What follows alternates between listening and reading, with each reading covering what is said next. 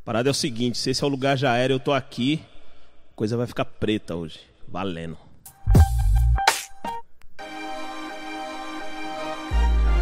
Yeah! Uh! Yeah, yeah! E aí, galera? Cola aí!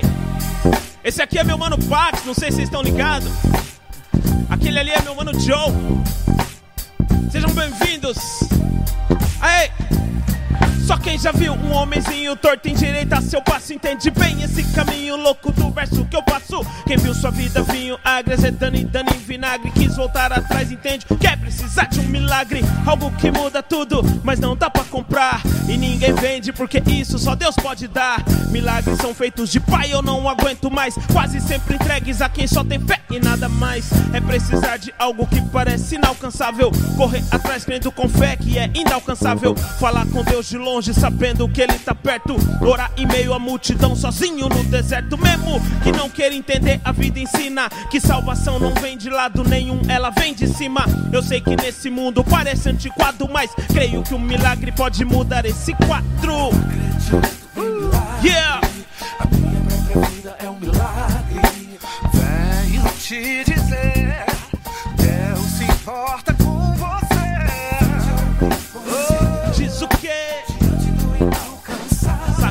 só. que. Diz o quê? Milagre só Deus pode fazer.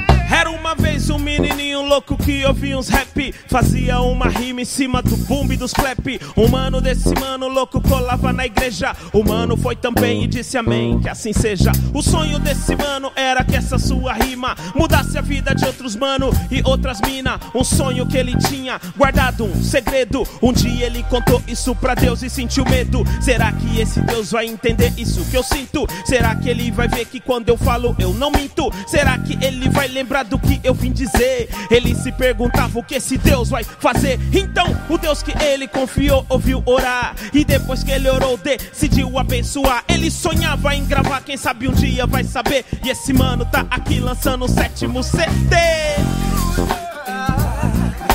A minha própria vida é um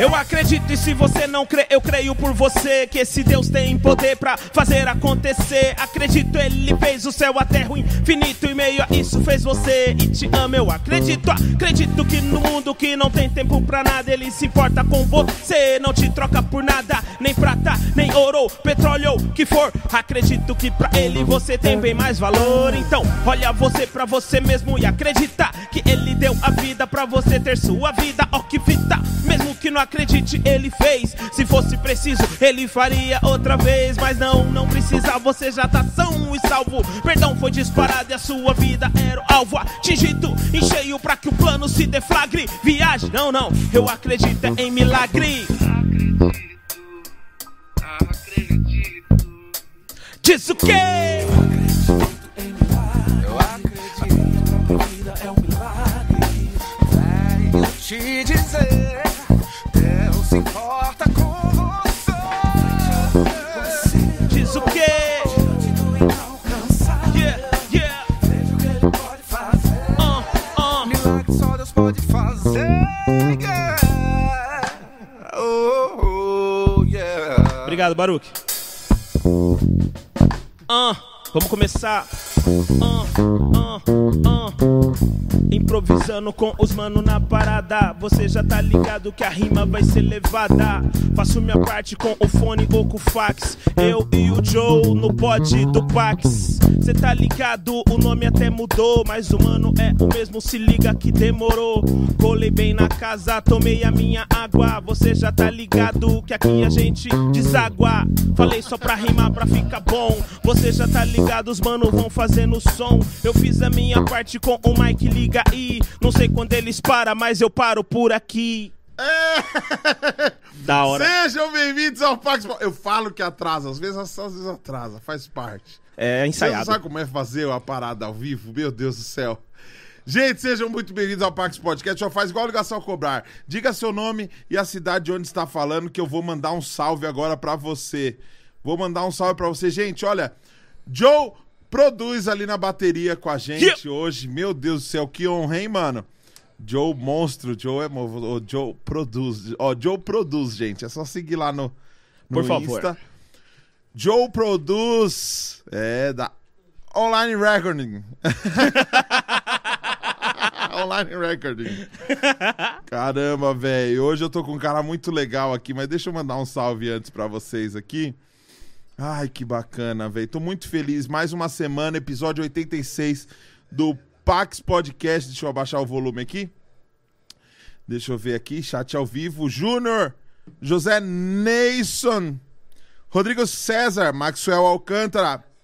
Júnior, faltou o Baruque ao vivo também. Boa ideia. Ô, O Esdra Souza falou: Joe produz na batera. Os caras sabem, né, mano? Joe, Joe é. Joab Amaral, top demais. Gabriel Carneiro, hoje vai ser espetacular. Você não manda uma rima pros, pros meus seguidores? Mando, tá, tá, no Fazendo- seu, tá no Insta ali? É, aqui, ó. No, não, no YouTube, no YouTube, no YouTube, ó, Insta. Eu tô entrando no YouTube falando Insta, é Lita idade. diferenciado, Joab Amaral. Joab Amaral, meu parça! O Joab é, Joab é presidente de Vitória, a única cidade do Jeff Brasil tem Mariano, presidente. da Igreja Nova Dimensão. Jeff Guarulhos. Yeah! É, Raquel Elana sempre aqui com a gente. João Batista de Itapuranga, Goiás. Grande Lito, diz o Gabriel Carneiro. Frio da pega, Joab, frio da pega. Vote, vote Cristo presidente pra sua vida. É isso de aí. Paula, que brega. Não é brega, não, é muito louco essa parada aí. Acho Respeita a é parada. Votar em Cristo, você tá louco? Ou é, tem que respeitar as autoridades. tem que votar em quem resolve. Deixa eu pensar aqui num, pra você fazer um. Puxa aí, Joe, alguma coisa pra ele fazer uma rima em cima aí. É, em free. É, Vamos lá, vai entrando aí, galera. Vou fazer uma parada aqui. Ó. Ó, yeah. Aí. Dizem que quem ama Deus vai pro céu. Aqui tá o nome do Douglas Daniel. Faço minha parte, agora eu faço agora. O outro que entrou é o canal André Zola.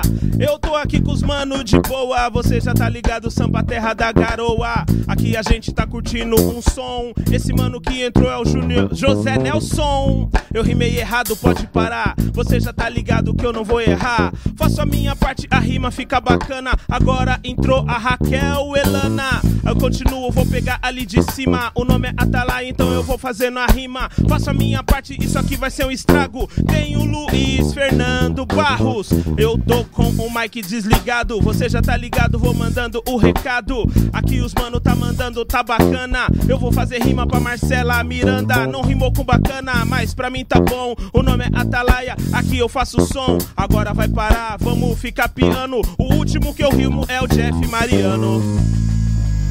É nóis, cola aí, chama a galera pra colar que é nóis. Pode Pax! Pode, pode, Pax. Pax Podcast. Chame como quiser, o que importa é chamar. Gente, hoje ele está aqui, rapper, produtor, ator de cinema. Ele está até na Netflix. Atriz e mo Deus modelo e atriz. Lito Atalai, bate palma aí, pessoal! Rimemos papa. e aí? E aí, mano, da hora, da hora, da hora. Obrigado, velho. Feliz mais de aceitar tá aqui. Joe Produz, obrigado, viu, mano?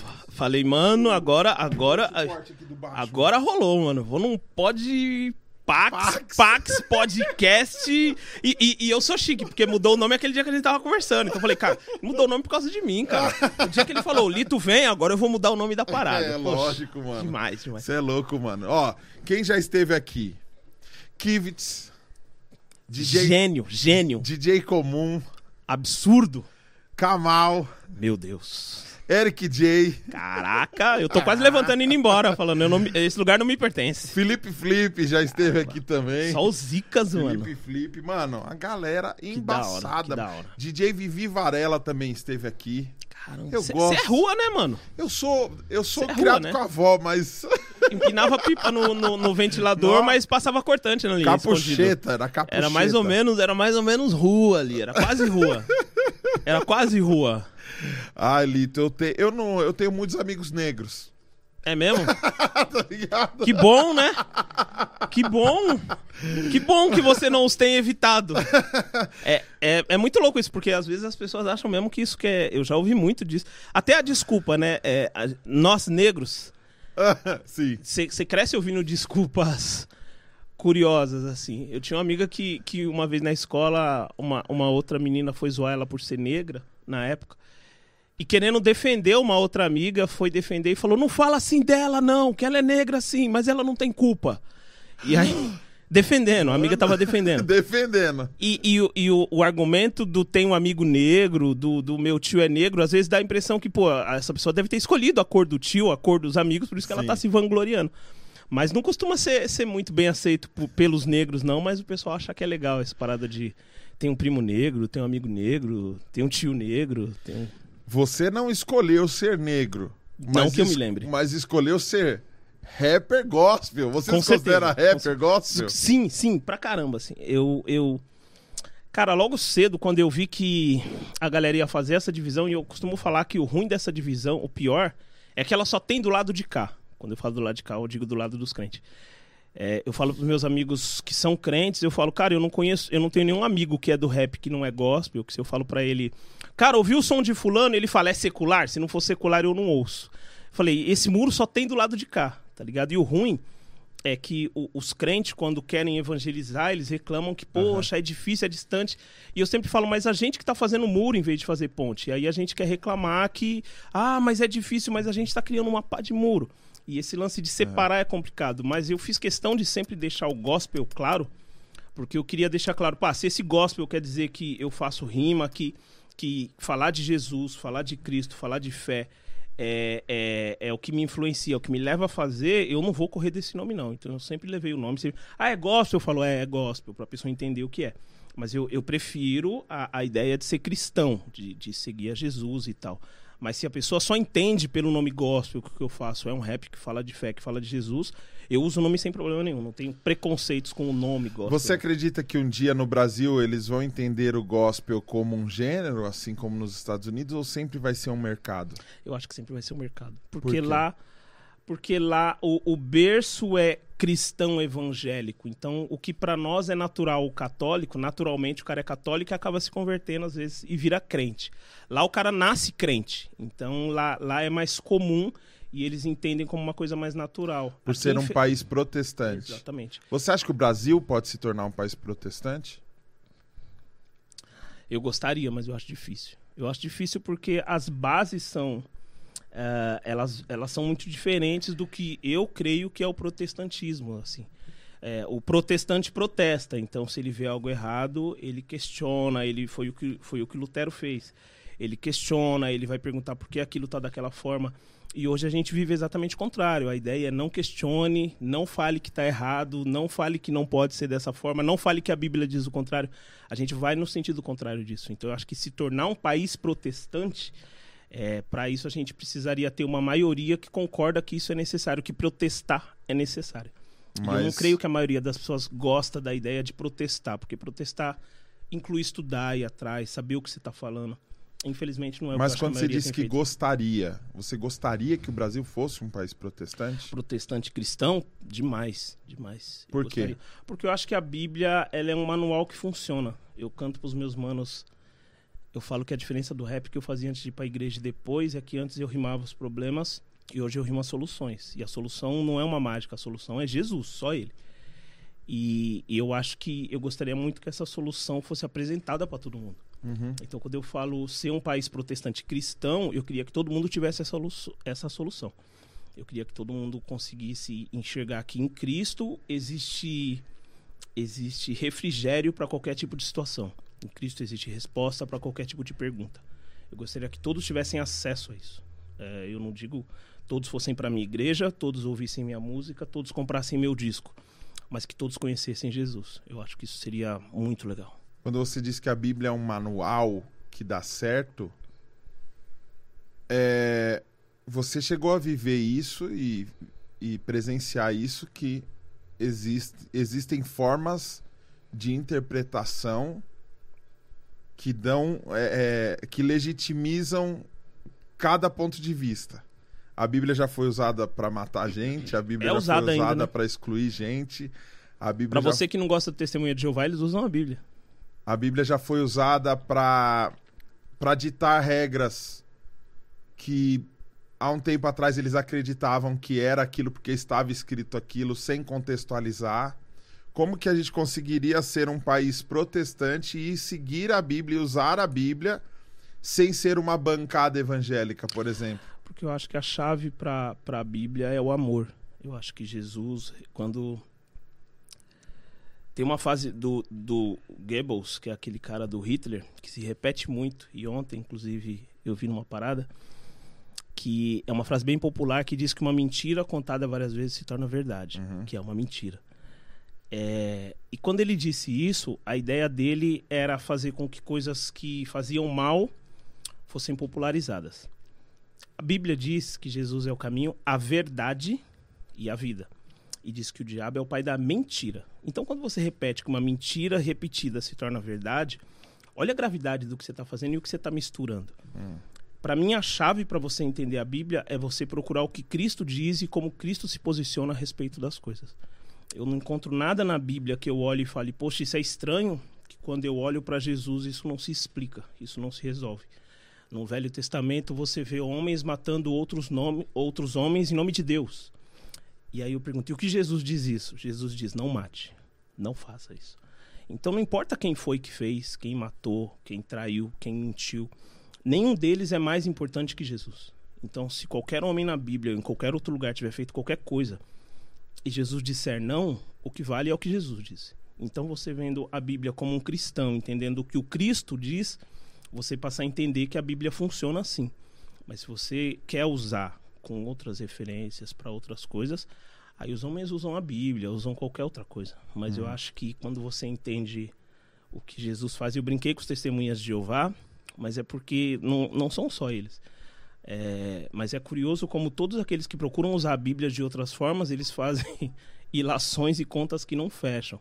Alguns falam que está escrito na Bíblia que só 144 mil se salvarão. Eu nunca encontrei um que não está nesses 144 mil. A conta não vai fechar. Eu conheço amigos ah, que, que são de outras religiões que dizem que 5% das pessoas do mundo se salvarão. E todos que eu conheço fazem parte dos 5%. Ninguém está fora. Então, eu acho que quando você tenta usar a Bíblia para fazer coisas que a Bíblia não defende, a sua conta nunca vai fechar e você nunca vai achar Jesus dando aval para aquilo que você está fazendo. Por isso que eu falei que para mim é um manual que funciona, porque a pala- Jesus em si não se contradiz e a palavra funciona com ele como chave. Então, quando ele diz eu sou o caminho, ele está dizendo que através dele eu posso encontrar o que eu desejo se eu quero encontrar o reino de Deus. Quando ele diz eu sou a verdade, ele está dizendo que qualquer coisa que se contrapõe a ele não é a verdade. E quando ele diz que ele é a vida, pelo menos até onde eu entendo, é o que todos os homens e todas as mulheres que passam por esse mundo querem: a vida. E como que você acha que as pessoas conseguem usar essa verdade tão distorcida sem o amor e passa despercebido? Porque às vezes a gente busca as coisas. Aconteceu uma parada em São Paulo anteontem que foi o cara queimar, está todo borba gato. Eu tava dando uma entrevista pra um cara, ele falou: O que, que você acha disso? Eu falei: Eu acho que é o cara fazer a coisa certa do jeito errado. E eu acho que é o que a gente acaba fazendo na vida. Ele falou: Por quê? Eu falei: Porque eu acho que, que o que o Borba Gato fez, o que os bandeirantes fizeram, não é exemplo. Um cara que matou tanta gente, violentou tantas mulheres. Eu acho que não é. Ah, mas a nossa história não pode ser escondida. Eu falei, irmão, história está nos livros de história. Você quer saber sobre a história, você pesquisa, você vai ler livros, você vai para uma biblioteca. Estátua não é história, estátua é homenagem. São Sim. coisas diferentes. Se você tira uma estátua dali, você não tira aquilo da história, você só tirou uma estátua. Sim. É, mas existe uma forma correta, se você quer tirar aquela estátua dali, uma forma legal de você fazer isso, que não é botar fogo. Eu ainda brinquei com ele, eu falei, desde criança eu aprendi nos desenhos que botar fogo na frente de um posto de gasolina não é uma boa ideia. E tem um posto de gasolina na frente de onde fica a estátua. Eu conheço aquela região que eu gravei meu primeiro disco ali perto, eu passava ali todo dia. Então botar fogo numa estátua na frente de um posto de gasolina não é uma boa ideia. Passar gente ali, você podia machucar gente, você podia machucar criança. Então, é, não é a forma correta de fazer isso. Existe uma forma correta. O rapaz ainda disse que ele queria levantar a discussão. Eu falei, existe outra forma de você levantar a discussão. Então, eu falei, eu acho que foi a coisa certa é, tentar discutir por que aquilo, por que homenagear uma coisa dessa, mas da maneira errada. E eu acho que às vezes passa desapercebido porque a gente busca a coisa certa.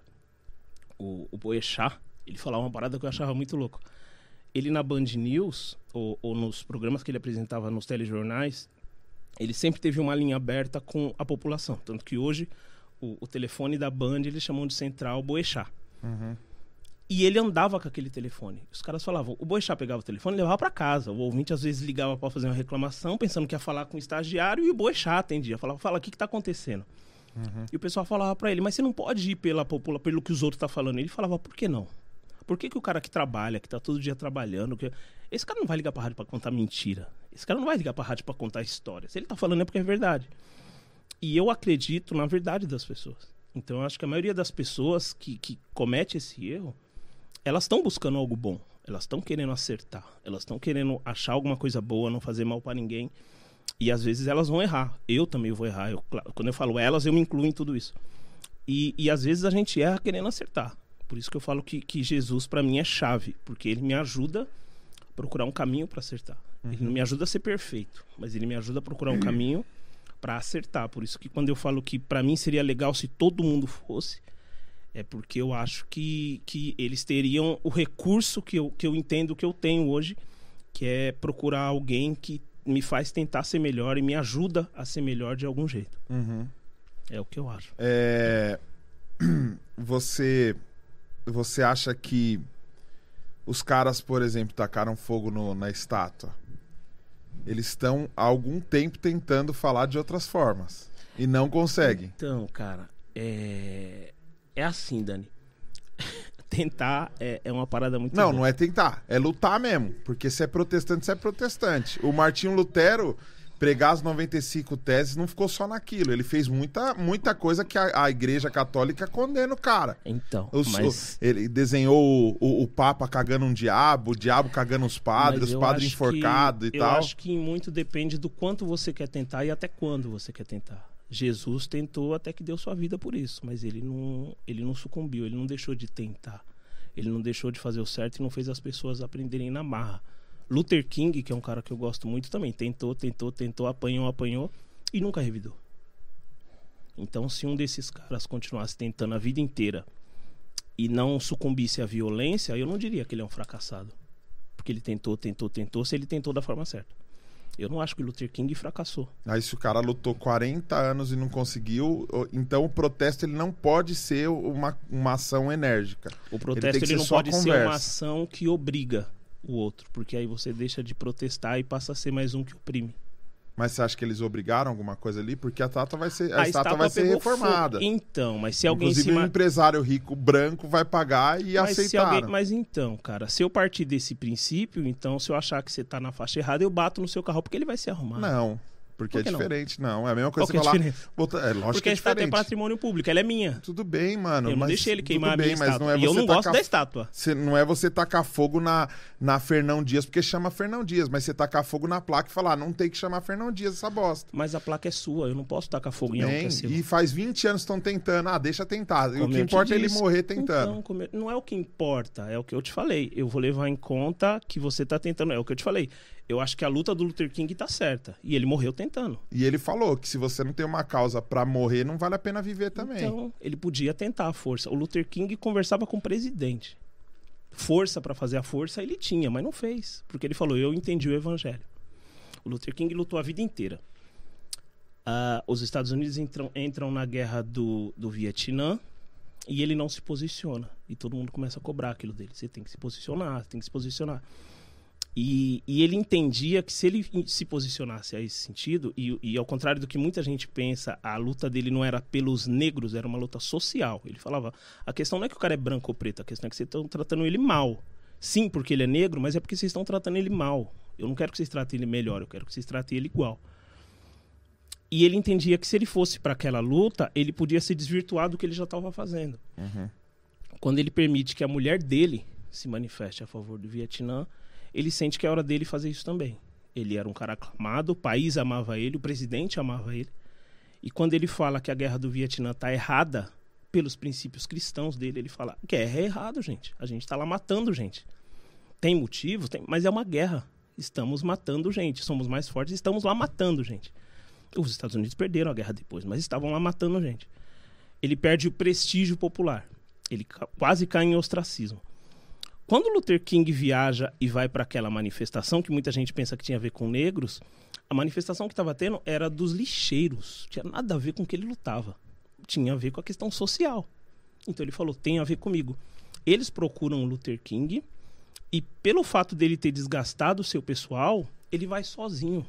Quando ele chega lá sozinho, só ele já era muita coisa. Os caras fazem a manifestação, só que aí começam a quebrar as coisas, botar fogo. É uma guerra ele ele a- acaba aquilo, polícia, aquela coisa toda, e ele fala para os caras: vocês falaram para mim que vocês não iam fazer isso. Eu não participo disso. Se vocês quiserem minha ajuda, é sem guerra, sem tiro, sem incêndio, sem violência, sem pedrada. E se a polícia me bater, você apanha calado. É assim que eu luto. Vocês querem minha ajuda? É assim que eu luto. Eu não luto revidando, eu não luto batendo. Ele volta, chama o seu pessoal de volta, que fala, por que você não chamou a gente? E ele volta para a greve dos lixeiros. Ele dorme num hotel, tem um culto à noite, um pastor chama ele, ele vai pregar e volta. Para no outro dia eles fazerem uma manifestação pacífica, como ele falou que faria. É quando ele morre. Ele não fez a força. Ele não tacou fogo em nenhuma estátua. Ele morreu lutando. Ele falou: Eu entendi que o que eu faço tem que ser feito direito, porque se eu não fizer direito, não adianta. Se eu não fizer direito, eu tô sendo igual àqueles que eu combato. Então não é que eu acho, como eu disse, eu acho que aquela estátua não devia estar ali. Mas é a sua forma de lutar. Agora, se eu ponho um target, ó, se até certo ponto não cederem, eu vou partir para violência, eu tô me tornando aquilo que eu tô combatendo. É a minha forma de enxergar. Então eu acho que Jesus fez isso, eu entendo assim. Eu entendo que Jesus podia ter batido, podia ter revitado, podia ter sido violento. E eu entendo que Luther King, que é um exemplo recente, podia ter feito mesmo. Eu entendo que Lutero não fez. Admiro Lutero do mesmo jeito. Mas eu, é, quando você me pergunta sobre o que eu acho correto, eu prefiro essa via. Você chegou a ver as, gravu- as gravuras de, de Lutero? pouca coisa, pouca coisa. Ele, ele lançou, ele colocou no jornal, velho. E desenhos que ele fez e com um amigo dele que também era, também tinha uma gráfica. Se você pesquisar as gravuras dele no, no Google, você encontra. É, onde ele desenhava os padres enforcados com a língua pregada e tipo o Satanás abrindo a bunda e saindo papa de dentro, do, de dentro da bunda do. Tipo assim, tinha essa provocação como Entendo. forma de protesto e que era uma coisa ofensiva pra muita gente. Embora Inclusive, não- tem muita gente que não, não concorda e acha ruim isso. Você disse que acredita num protesto sem a luta. Sem a luta de, de- no lance da guerra, de sem a violência, e violência. tudo mais. Então, você acredita no boicote? Você acha certo, por exemplo, o cristão boicotar contra uma empresa porque ela postou algo que ele não concorda, que ele Cara, não acredita? Eu, eu, achar, eu acho legítimo e eu, eu, eu acharia correto, eu vou achar correto todo aquele que fizer isso por convicções. Se você falar pra mim, Lito, eu acho que essa empresa não presta e eu não vou usar mais. Falar, pô, Dani, você tá certo. Agora, se você falar pra mim, Lito, eu não vou mais comprar dessa empresa porque o Joe mandou, eu vou falar, você tá errado. Porque eu acho que quando você vende a sua consciência, quando você entrega a sua opinião para outro e deixa outro dizer qual é a sua opinião, aí não é legítimo. Aí não é Mas aí o boicote pode prejudicar famílias. Como assim? Ah, uma empresa que é boicotada, ela pode ter um, um monte de família que se sustenta através dessa empresa, por exemplo. Uma Netflix da vida, uma loja de roupa, uma C&A da vida, uma... Enfim. Mas quando a gente fala de empresa, Dani, a gente fala do setor privado, a gente está falando de risco. Se eu tenho uma empresa e eu decido que a partir de hoje quem comer amendoim não pode. Minha empresa é contra quem come amendoim. Isso é uma decisão que eu, como presidente da empresa, estou tomando. As consequências disso são responsabilidade minha. Não são de quem é de responsabilidade de quem vai reagir ao que eu faço. Então, é, eu, eu, eu, eu vejo os crentes boicotando a Natura por causa de, um- de uma propaganda da Natura. Eu entendo que as pessoas têm direito de fazer isso. Estando certo ou errado, elas têm direito de não comprar mais. Elas têm esse direito. E se elas não comprarem mais, eu, eu tenho que ter a maturidade de entender que a Natura, quando fez isso, que fez essas pessoas fazerem isso, sabia o que estava fazendo. Isso é calculado. Não é nenhuma criança de 18 anos que está presidindo a Natura. Então, ele que calcule isso. Porque se essas pessoas ficarem sem comer, a responsabilidade é dele.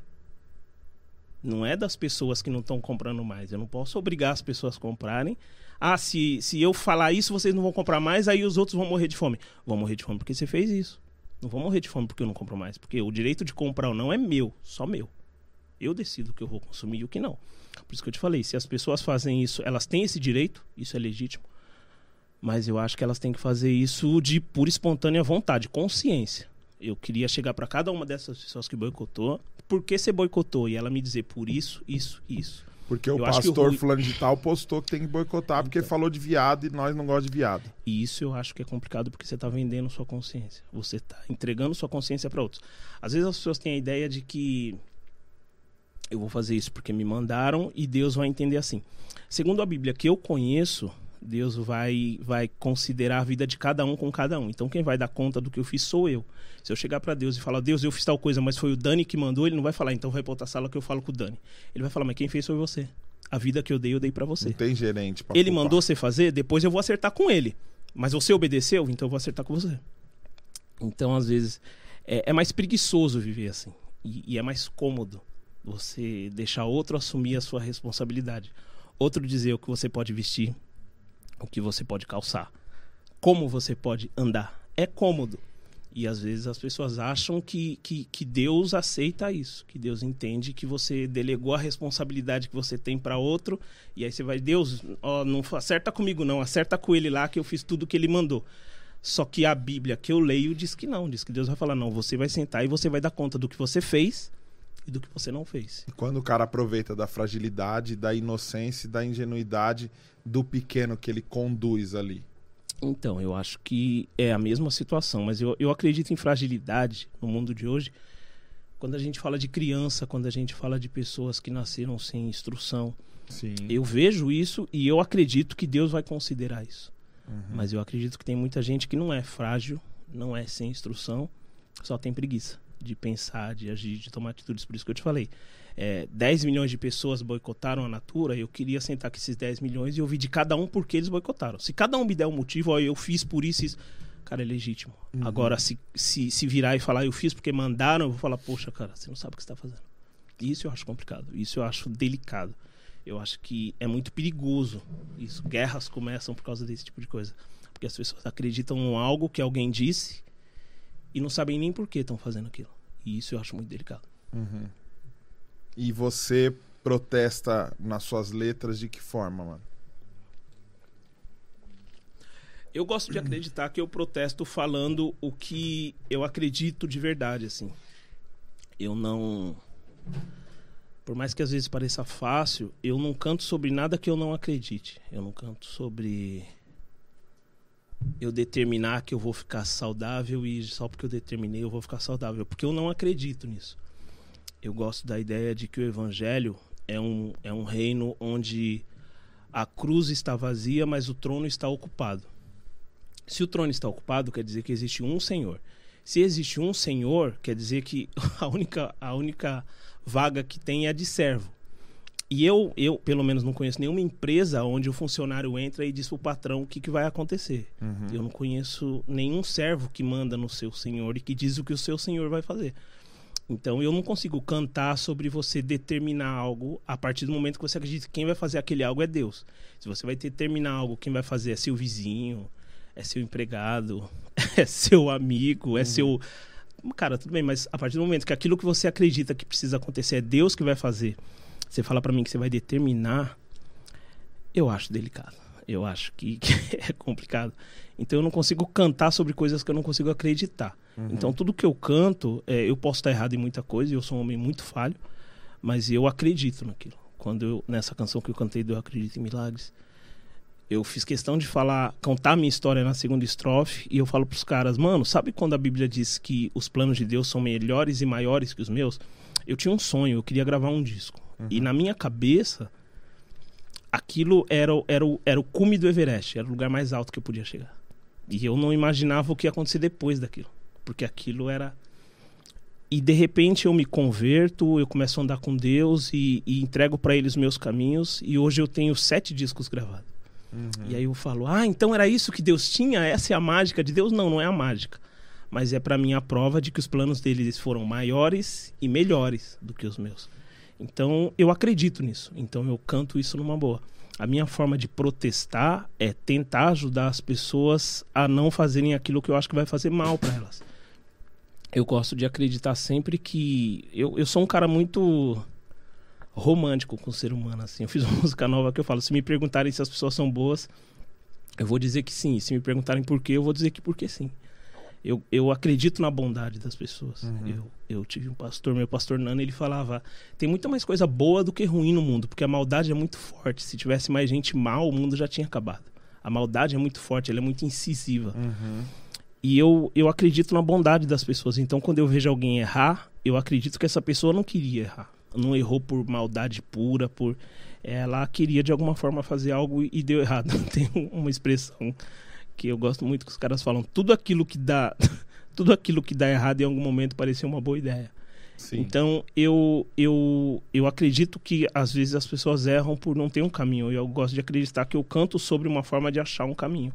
De, de achar a melhor forma de fazer isso. É uma forma de protestar que pode parecer muito pacífica, mas eu acho que funciona quando é de verdade. Quando eu comecei a cantar, a gente fazia muito projeto com o Giame, que trabalhava na FEBEM. E eu lembro que uma vez a gente foi lá e eu trombei um- um- uns moleque e, e era na FEBEM do Tatuapé, que diziam que era das piores. E um moleque começou a me contar uma história de, de, de que tinha, tinha sido violento com a mãe, com a irmã, tinha assaltado, tinha matado, tinha... E eu falei pra ele, falei, cara, sabe o que, que é top? eu não vim aqui falar pra você que eu te perdoo, nem falar pra você que eu te amo. Mas eu vim aqui falar pra você que existe um Deus que te ama. Porque ouvindo isso tudo que você fez, cara, é difícil pra mim olhar pra você e falar, tá tudo bem. Tem. Mas eu não vim aqui falar pra você de mim. Eu vim aqui falar pra você que existe um Deus. E esse Deus foi capaz de amar um cara que nem eu. Então eu tenho certeza que ele pode amar um cara que nem você. Eu não vim aqui falar pra você o que eu acho do que você fez. Eu vim aqui falar pra você que eu conheço um Deus que tem certeza, não acha, que o que você fez ele pode consertar dentro de você. E naquele dia a gente conversou, eu conversei com esse menino, conversei com alguns outros moleques.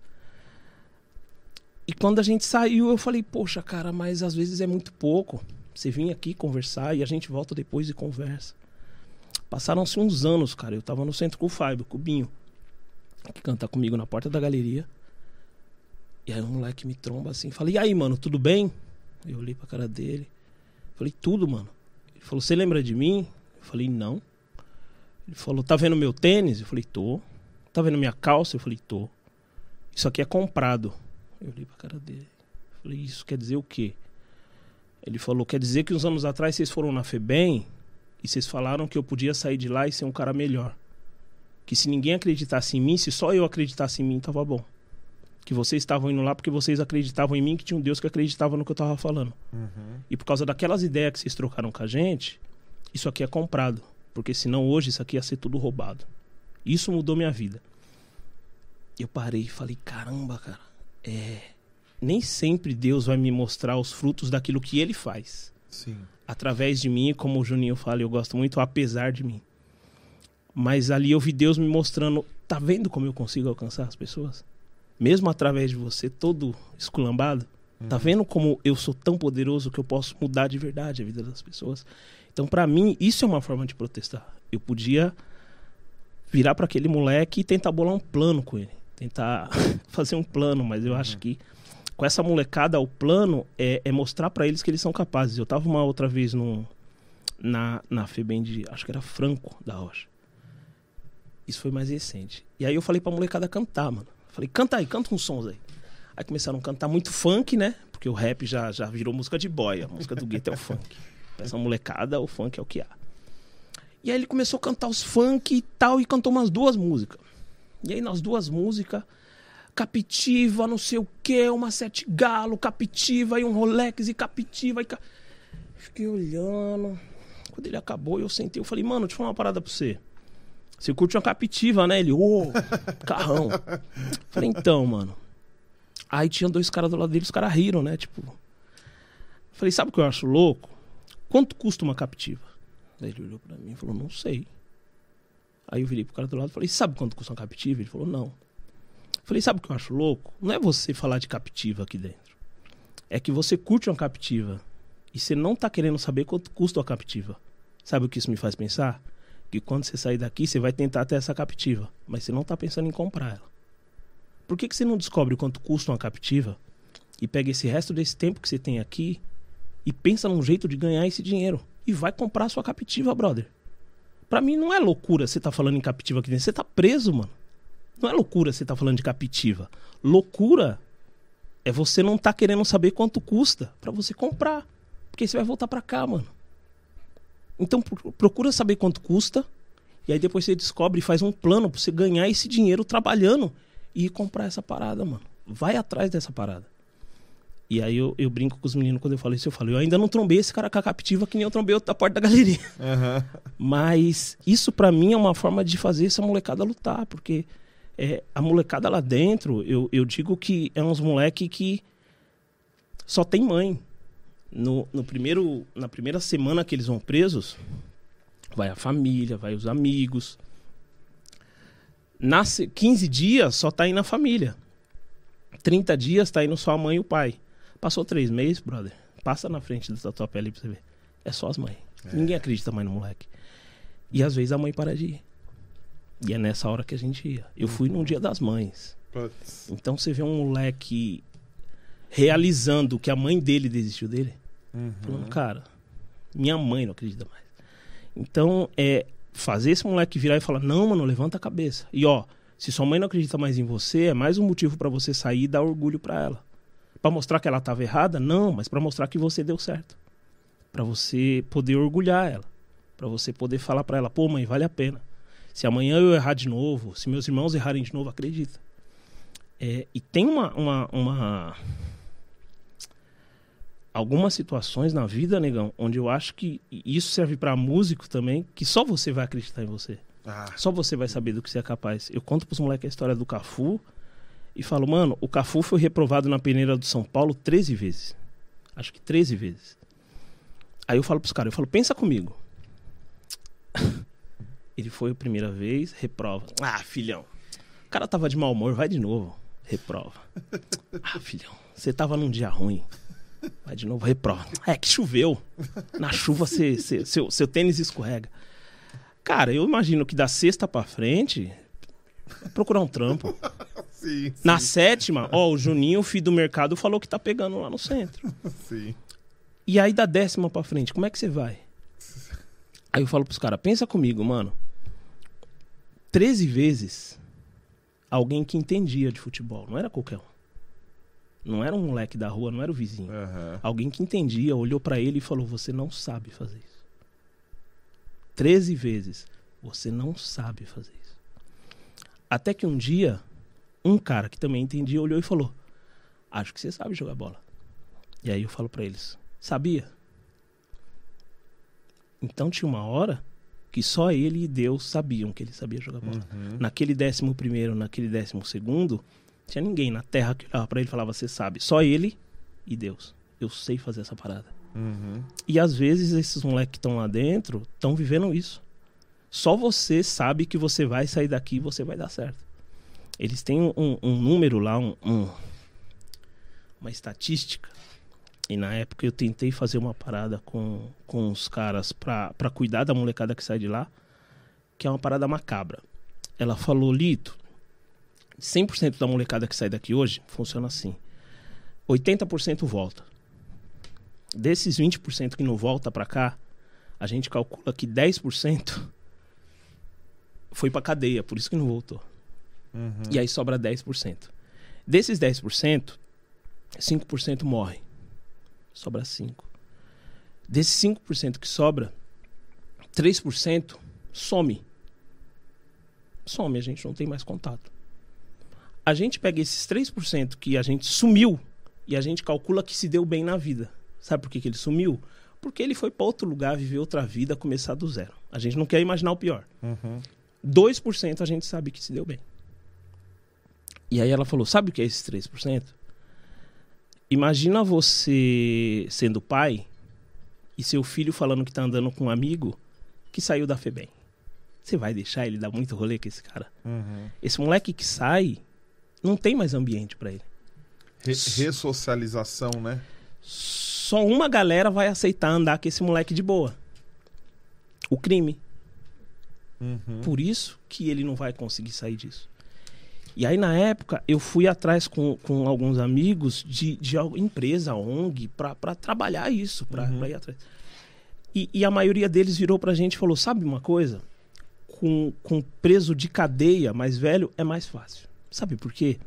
Porque o cara que tá com 40 anos, ele senta aqui na minha frente, se ele quer continuar fazendo coisa errada, ele me fala que ele quer continuar fazendo coisa errada e acabou. Ele não vai tomar meu tempo falando que ele quer, se... ele não vai fazer isso. O menino novo, ele ainda não sabe.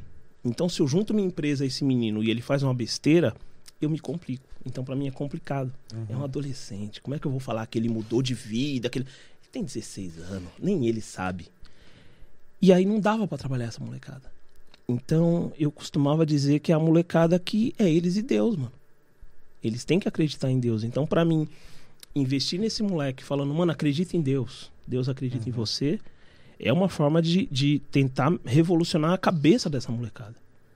E ao mesmo tempo, isso não é bem visto. Na igreja a gente trabalha com jovem e é a mesma situação. Você, você vê culto de jovens e o assunto é sempre o mesmo. Eles acham que jovem só pensa em sexo. E jovem é, é um pouco mais complexo que isso. Principalmente essa molecada de hoje, que é do game, que tem outra cabeça, eles estão pensando. em- Eles não têm nem tempo pra isso. Eles estão pensando em outra coisa, eles estão em outro lugar. E a gente às vezes perde tempo por achar que é uma coisa só. Porque é mais fácil. Você acha que a igreja tem falado bastante sobre sexo? Bastante em que sentido? De quantidade ou de qualidade? De quantidade? Eu acho. Pra essa molecada, sim. Eu, eu, eu vou em culto de jovens, às vezes, e 90% das vezes que preparam alguém pra falar, esse é o tema. E eu falo, não que não seja importante, mas eu acho que é muito mais Não é complexo. só isso, né? Não é só isso. E às vezes o, o, o temor do menino é a respeito da família. Isso depende da igreja, porque tem lugar que o moleque de 15 anos tá preocupado em pagar a conta de água e de luz da mãe dele. Sim. Ele não tá nem aí para as outras coisas. Ele tá preocupado com isso.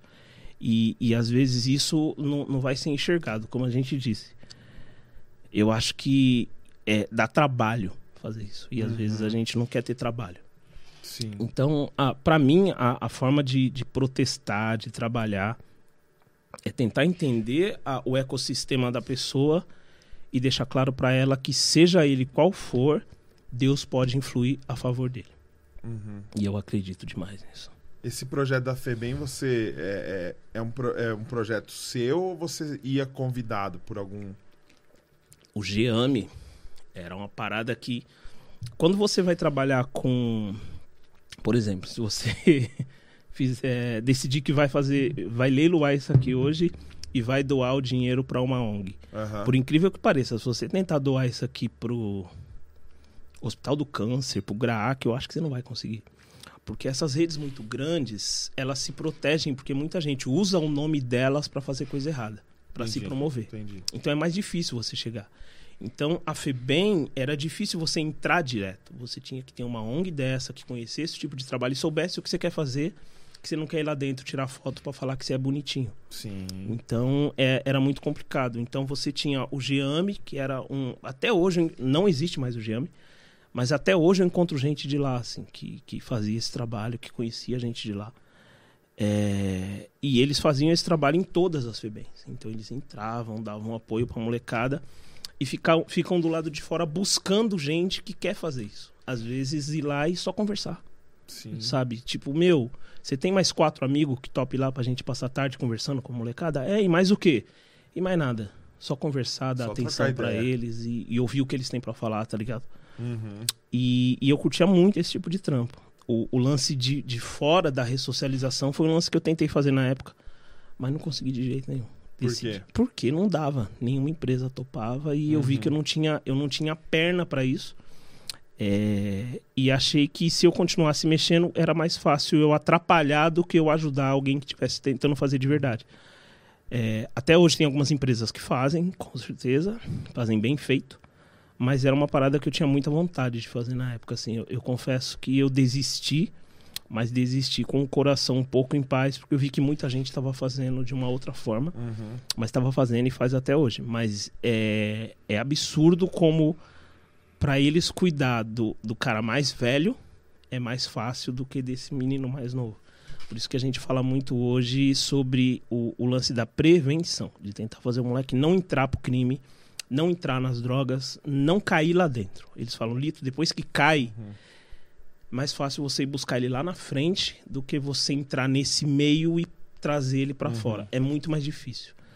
É triste isso, mas eles falam que é a verdade. Eles falam, ou você trata o moleque antes dele entrar para que ele não entre, ou você vai buscar ele lá na ponta depois dele sair da cadeia. Porque no meio do caminho é muito difícil.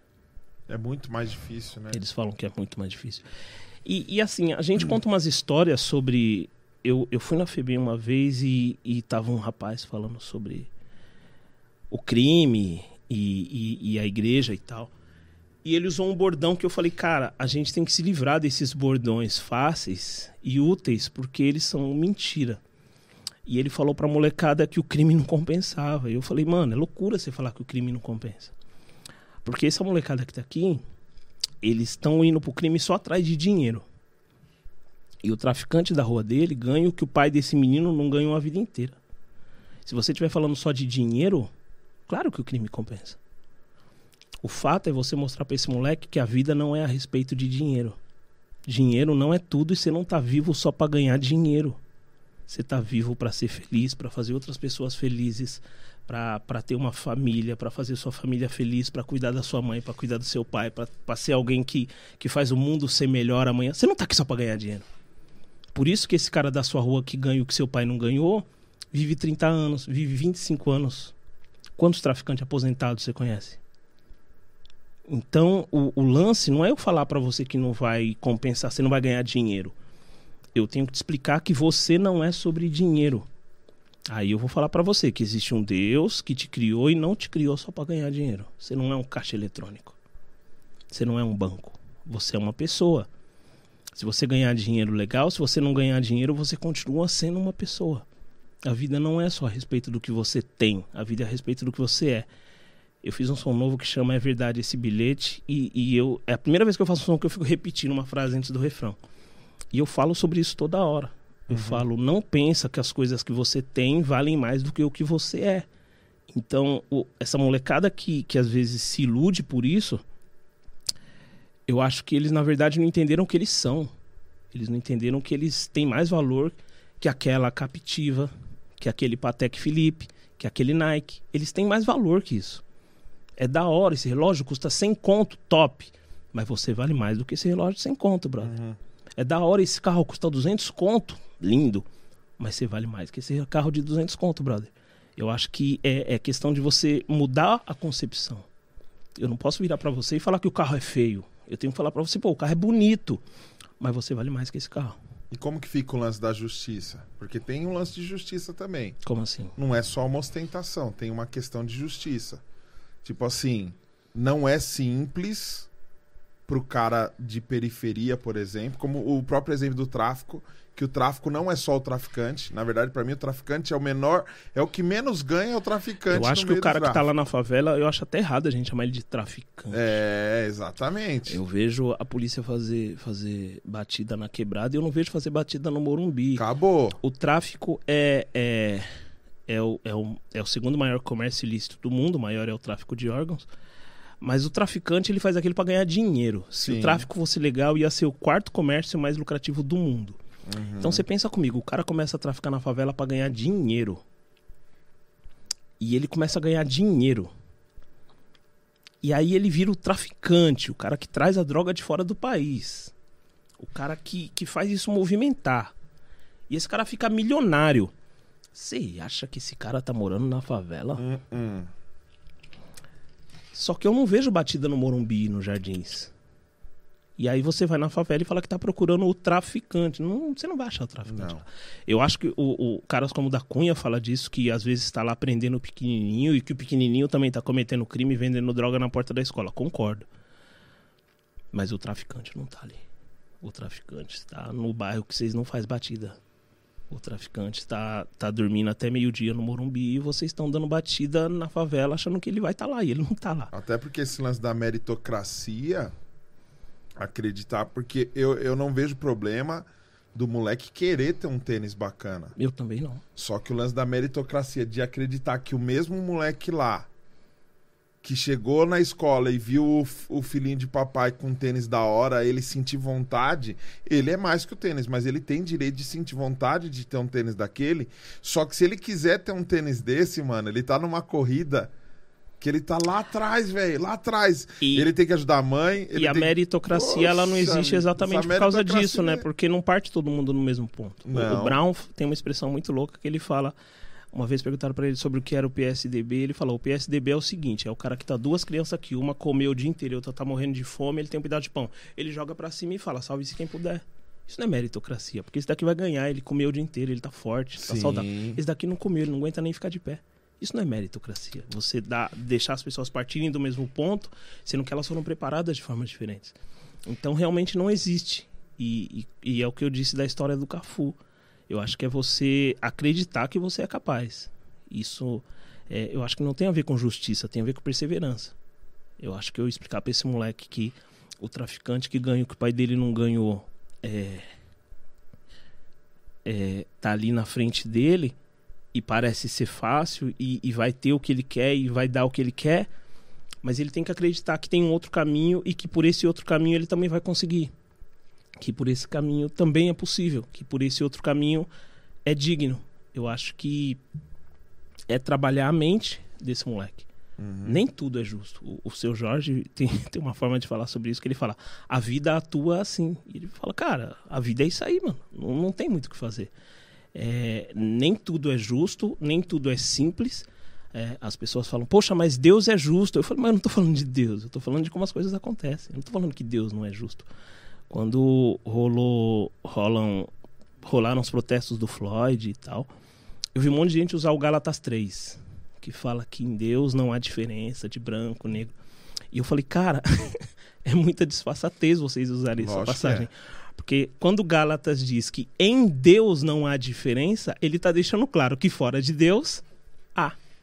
Porque Sim. senão ele não diria em Deus não há branco, preto, rico, pobre. Em Deus. O mundo não vive em Deus. Então eu falei, vocês estão usando uma passagem para falar uma coisa que diz exatamente o contrário. A passagem está dizendo que em Deus não existe isso. E quando ele diz que em Deus não existe, apontando Deus como refrigério, ele está deixando claro que fora de Deus, brother, o bicho pega. Então, o mundo que a gente vive é exatamente esse. O mundo desse moleque é exatamente esse, onde tudo isso acontece. Fala, brother, o, o, o moleque ali tem tudo, nunca fez nada. O, o, o, o príncipe Harry, ele nunca trabalhou na vida e ele, junto com a família, é dono da maior parte dos imóveis da Inglaterra. Sim, Como diz o seu Jorge, a vida atua assim, brother. sim. É isso aí. Agora, se você quiser é, achar que você é tão pouco que você vai se jogar no tráfico e morrer com 18 anos porque você está indignado com isso, eu preferia que você fosse atrás de fazer algo melhor da sua vida porque você merece mais. Porque você é mais do que tudo isso. E se você nunca tiver o que o príncipe Harry teve na vida toda, eu tenho certeza que a sua vida tem exatamente o mesmo valor que a vida dele. Por isso que eu deixo claro que não é sobre o que você tem, é sobre o que você é. E você é um ser humano tão digno quanto qualquer outro.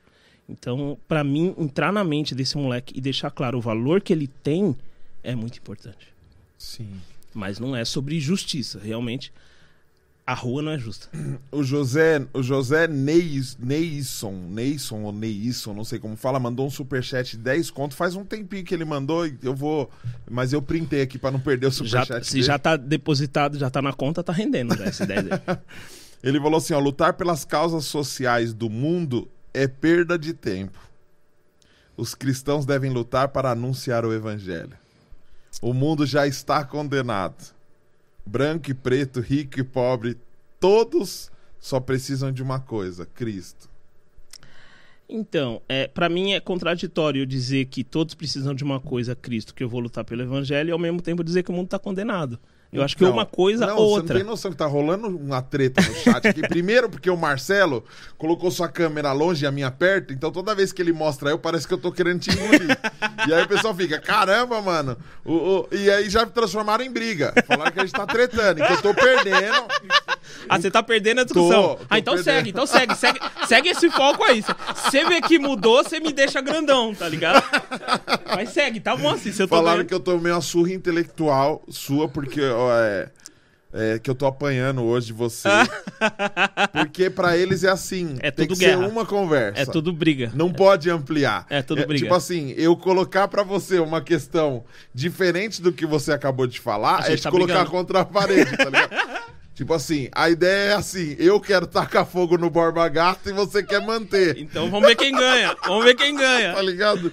Só que eu não vou ficar lendo todos, porque tem uma galera que é meio medíocre e eu vou querer xingar. Mas tem um, um comentário que eu achei engraçado.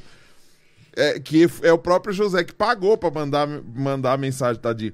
Que ele falou assim: problema do Pax é ficar muito. Olha o que ele falou. O problema do Pax é ficar muito fissurado com justiça social quando, enquanto a mente do Lito tá no Evangelho. Ou seja, justiça social Eu vou, e te evangelho evangel- eu vou te evangelizar são, hoje são aqui. duas coisas diferentes? São duas coisas diferentes. Evangelho e. Mas e eu tive fome, me desse de beber, eu tive sede, eu tive sede, me desse de beber, tive Isso fome, é me desse de coisa do comer. Marx. Isso é coisa do Karl Ah, Marx. calma, não é Jesus. Caramba, órfão e eu, viúva. eu... Marx, filho da mãe. Fidel, Fidel, Fidel. Fidel. É, cara, é de verdade, assim, Negrão, com todo respeito. Eu entendo quando você fala que o mundo tá condenado, eu entendo quando os caras falam que o mundo jaz do maligno, mas é o que eu falo pra eles. Eu falo, bom, brother, Deus me pôs nesse mundo aqui. É, eu não acredito que Deus me condenou quando me pôs nesse mundo. E, e ele colocou o filho dele, Salvador, nesse mundo aqui também. E, e se o que eu tô fazendo não Que vale foi a perseguido. e se o que eu tô fazendo não vale a pena, eu tô só tentando, de uma forma desastrosa, porque eu não chego aos pés dele, eu tô só tentando fazer o que Jesus fez. Então, antes de você dizer pra mim que esse mundo tá condenado e que eu não tenho que lutar por esse mundo, a gente precisa dizer isso pra Jesus, porque ele perdeu esse tempo também. Ele, ele fez esse rolê também, de se preocupar com as pessoas, de se doar pelas pessoas. É, quando você fala de se preocupar com o outro, muita gente confunde isso com marxismo, com, com, com Socialismo. socialismo. com... E eu falo, cara, se preocupar com o problema que você não tem. E isso não é. Isso não é assistencialismo. Porque esse moleque da favela que estava lá preso, eu não tenho o problema dele. Jesus tinha algum problema com o pecado? Nenhum, velho. Jesus tinha algum problema com esse mundo aqui? É, o que Jesus, Deus, fez não foi exatamente se preocupar com um problema que ele não tinha, com um problema que não era dele. Era um problema meu. Jesus foi morto por minha causa. Porque ele estava no céu tranquilo, como diz meu amigo pastor Fábio, estava tranquilo. E aí, de repente, ele falou: Gente, fui, partiu morrer. E aí falaram: Não, você não precisa fazer isso. E aí ele virou e falou: Preciso, porque o Lito vai nascer daqui dois mil anos e vai precisar. Então eu vou lá morrer por causa dele. O, o Baruch falou uma parada muito louca que eu, eu não lembro de, onde- de que livro ele tirou. Mas ele fala que o, o, o, lance de Jesus ter morrido, Deus amou o mundo é, e deu seu filho, não quer dizer que Deus amou o mundo, você tá no mundo, então você foi junto. Quer dizer que se no mundo só tivesse você, Jesus morreria só por você. Você não foi de tabela, porque já que eu tô morrendo pelo mundo, você vai também. Não. Se só você tivesse no mundo, Deus teria feito exatamente tudo aquilo só por É, eu você. não lembro o seu nome, mas. É, eu morri pelo mundo. Você tava no mundo mesmo? Você tava no mundo mesmo? Tem uma carteirinha do mundo, então. E então, Marcelo, depois escola um mic pro Joe, mano, pra ele participar com nós. então é, eu entendo que o que Jesus fez foi se preocupar com um problema que não era dele, era meu. Ele não tinha nada a ver com o meu problema. Sim. E ele foi lá e resolveu o meu problema, pagou minha conta. E toda vez que eu vejo a gente falando sobre resolver o problema do outro, as pessoas lembram que o reino dos céus é vindouro. E, e eu falo, legal! Mas enquanto o reino dos céus não chega, Jesus disse para eu fazer algo. E ele disse para eu me preocupar com o outro. Hoje eu estava conversando com meu amigo Júnior, que me tira, o pastor Júnior, que me tira as dúvidas do grego, e eu perguntei para ele uma parada pontual. É. Falei, mano, quando Jesus fala que nós devemos amar a Deus sobre todas as coisas e amar ao próximo como a nós mesmos. A palavra amor no grego é a mesma? E ele falou, é a mesma palavra. E Jesus ali está citando Levítico, ao contrário do que todo mundo pensa que ele estava falando ao Léo, ele estava citando Levítico, que já dizia isso. E eu falei, então, cara, então é, é- é certo dizer que o evangelho não é sobre eu ter. Esse evangelho do eu sou tudo, é tudo pra mim, eu sou importante, eu, eu, eu. O evangelho não é sobre o que vem, é sobre o que vai. E aí Jesus disse: ide ao mundo, vai. E aí Jesus disse: ame a Deus sobre todas as coisas, ame ao próximo. É sobre o que vai, não é sobre o que vem. E se é sobre o que vai, como é que eu vou ficar sentado vendo o mundo pegar fogo e, e me preocupando, sonhando com o céu? Eu acho que se eu devesse me preocupar só com o céu, Deus teria me criado e já me colocado lá. Falado, ó, só se preocupa com isso aqui que o andar de lá eu, eu resolvo. Mas eu entendo que Deus me colocou nesse mundo, que é injusto, que, que não é o reino dos céus, mas que ele me colocou aqui. E Jesus, que é o meu mestre, me falou: olha, você precisa se preocupar com os outros. Você precisa amar os outros. Sabe por quê? Porque eu saí lá de onde eu estava e vim aqui me preocupar com você. Porque eu te amei. Porque eu vim aqui falar para você que existe um reino e que eu quero que você vá comigo. Eu vim resolver o seu problema. Então eu preciso que você faça isso pelos seus irmãos. É o jeito que eu consigo interpretar o que a palavra diz. Olha que o. Olha que o. Leatherface Remake Leatherface, olha, o açougueiro. mandou assim, ó. Pax tá defendendo criminoso. The Butcher. Quem botou fogo na estátua deveria pegar fogo pra prender. Entendeu? Amor. Luta com luta com Amor, luta. am- Por isso que eu te falei que eu, que eu gosto muito. O rap, por exemplo, que é de onde eu venho, o rap gosta muito do Malcolm. E eu gosto do Malcolm demais. Os, os rappers ficam bravos comigo quando eu falo isso. Por quê? Isso porque o Malcolm, ele foi muçulmano a vida toda, quase. E, e o Malcolm, ele preferia o caminho da guerra. Ele preferia esse caminho aí. Botou fogo, bota fogo. O, o Hammurabi, ele tá pra trás há muito tempo do que a gente tá vivendo. O olho por olho, dente por dente, é fichinha perto do que a gente vive. Porque o Hammurabi surgiu por quê? Ah, você vinha lá e roubava a minha casa, eu ia lá e matava toda a sua família e roubava a sua casa.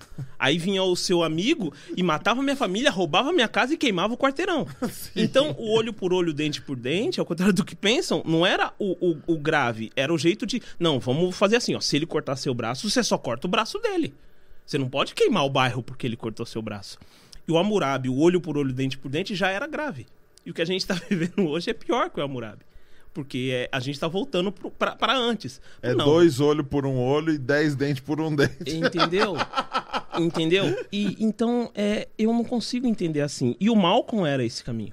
Nas, nas discussões dele com o King, é, as conversas sempre eram nesse sentido, daquilo que a gente conversou no começo. Você não vai chegar a lugar nenhum falando de paz. Você vai morrer falando de paz. E morreu falando de paz. E o outro morreu falando de guerra. Então isso mostra pra mim que não é o jeito que você luta que determina como isso vai terminar. Você vai escolher o jeito que você luta pra você ver que exemplo você vai deixar. Não pra decidir se você vai ganhar ou não, porque no final os dois morreram assassinados.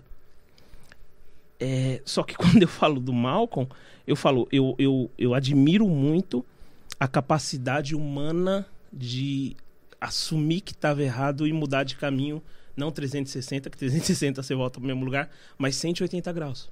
Sim. O Malcolm, ele cresce e ele é o comédia do rolê. De repente, ele vira o bandido mais respeitado do, da quebrada.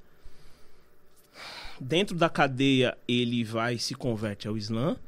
E aí os caras, não, mano, você é o bandido respeitado. Não, não, o crime tá errado. O lance é o Islã, o lance é Allah, o lance é o honrado Elite, é Mohammed, e é isso aqui.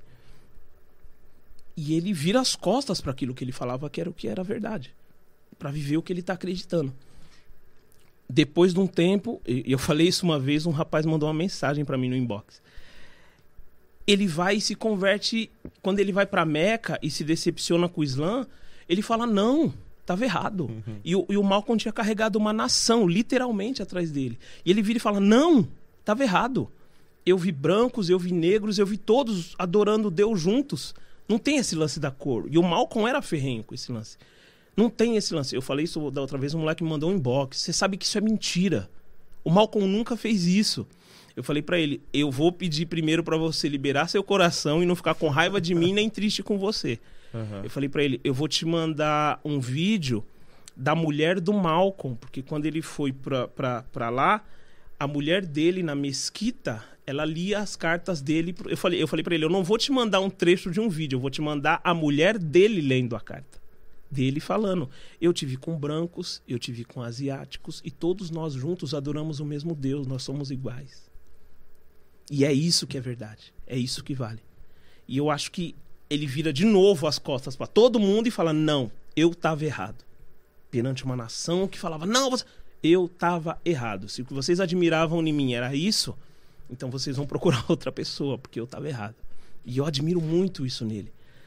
Mas o que eu, o que eu vejo no King quando, quando se fala desse tipo de coisa é que quando o cara bota fogo na estátua, ele não tá só queimando a estátua, ele tá queimando aquilo que ele odeia no que ela representa, ele tá queimando aquilo que para ele separa ela do que é justiça.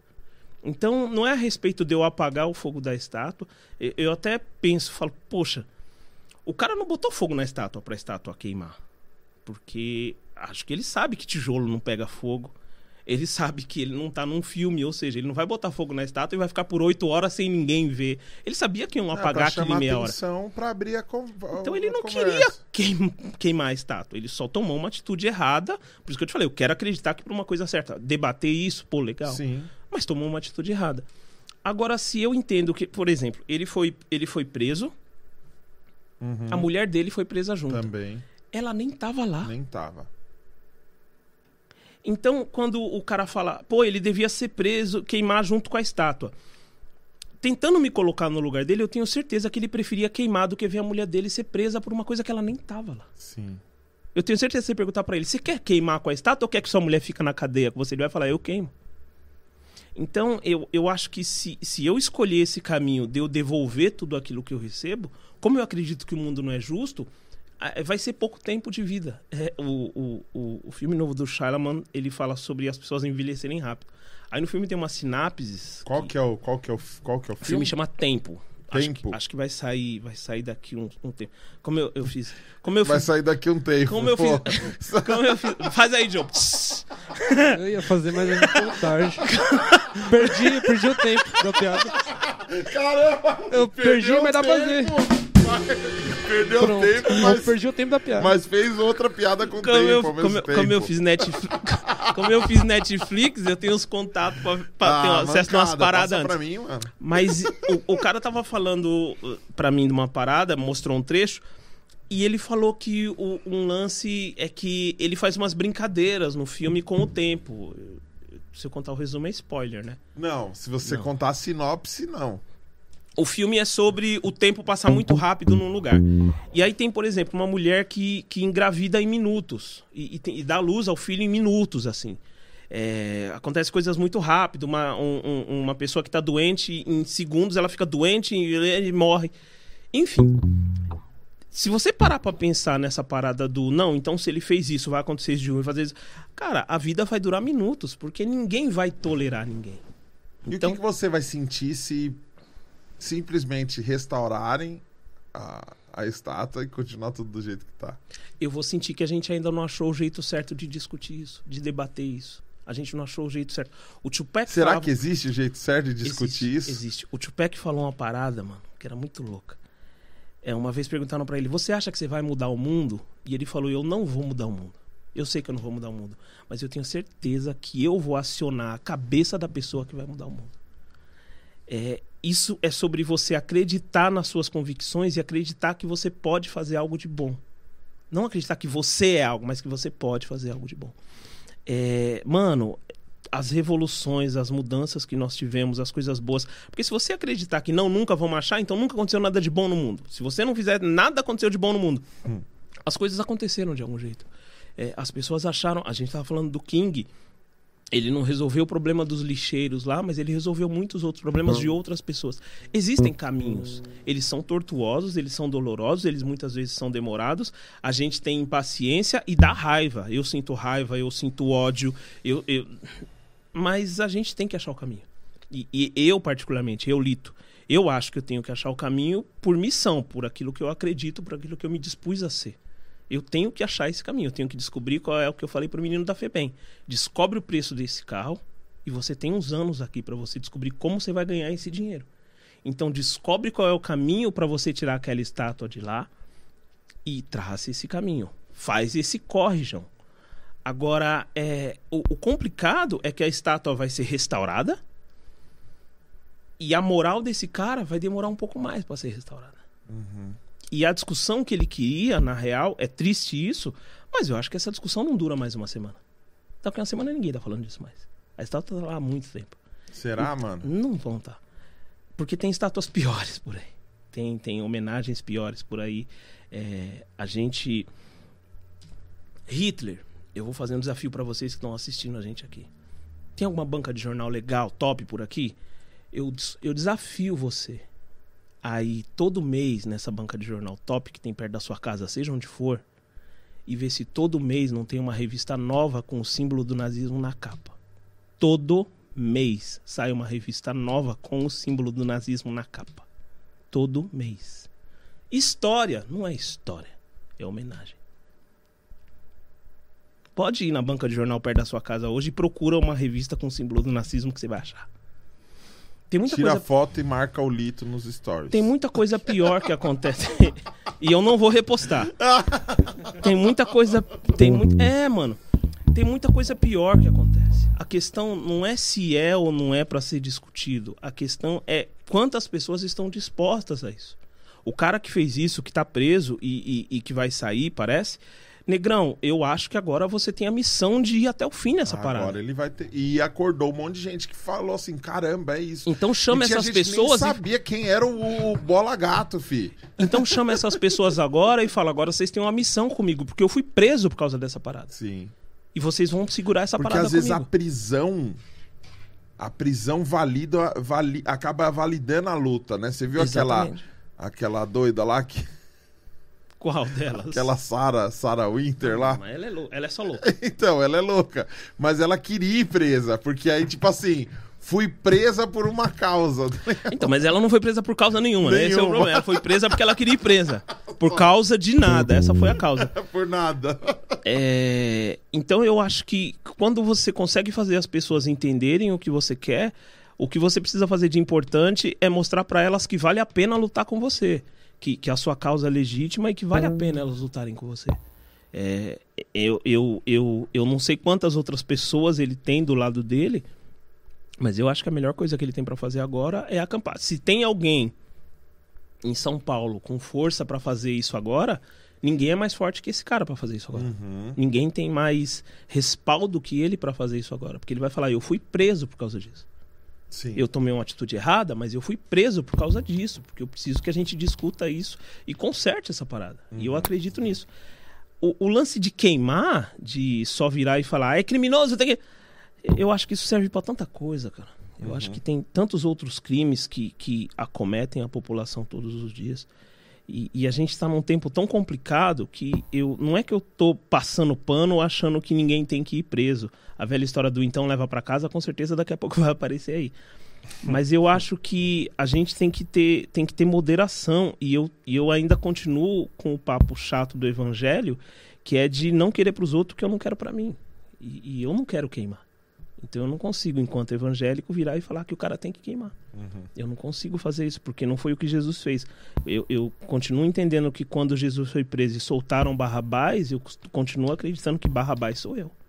Eu sou o cara que, que é ocupado, eu sou o cara que tem motivo para estar maltratado, eu sou o cara que merece a pena, eu sou o cara que não é justo, e eu sou o cara que Jesus fala, tá, mas eu vou ficar no seu lugar. Então eu não consigo me olhar e falar que eu sou Jesus, eu consigo olhar e falar, eu sou o Barrabás.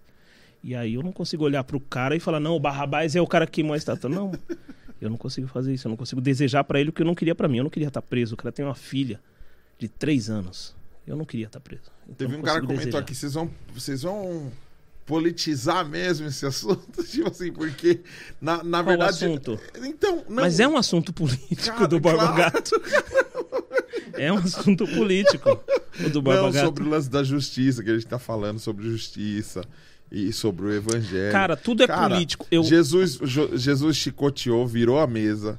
Jesus falou pro jovem rico: vende tudo que você tem e dá pros pobres. Jesus sempre ensinou a partir o pão.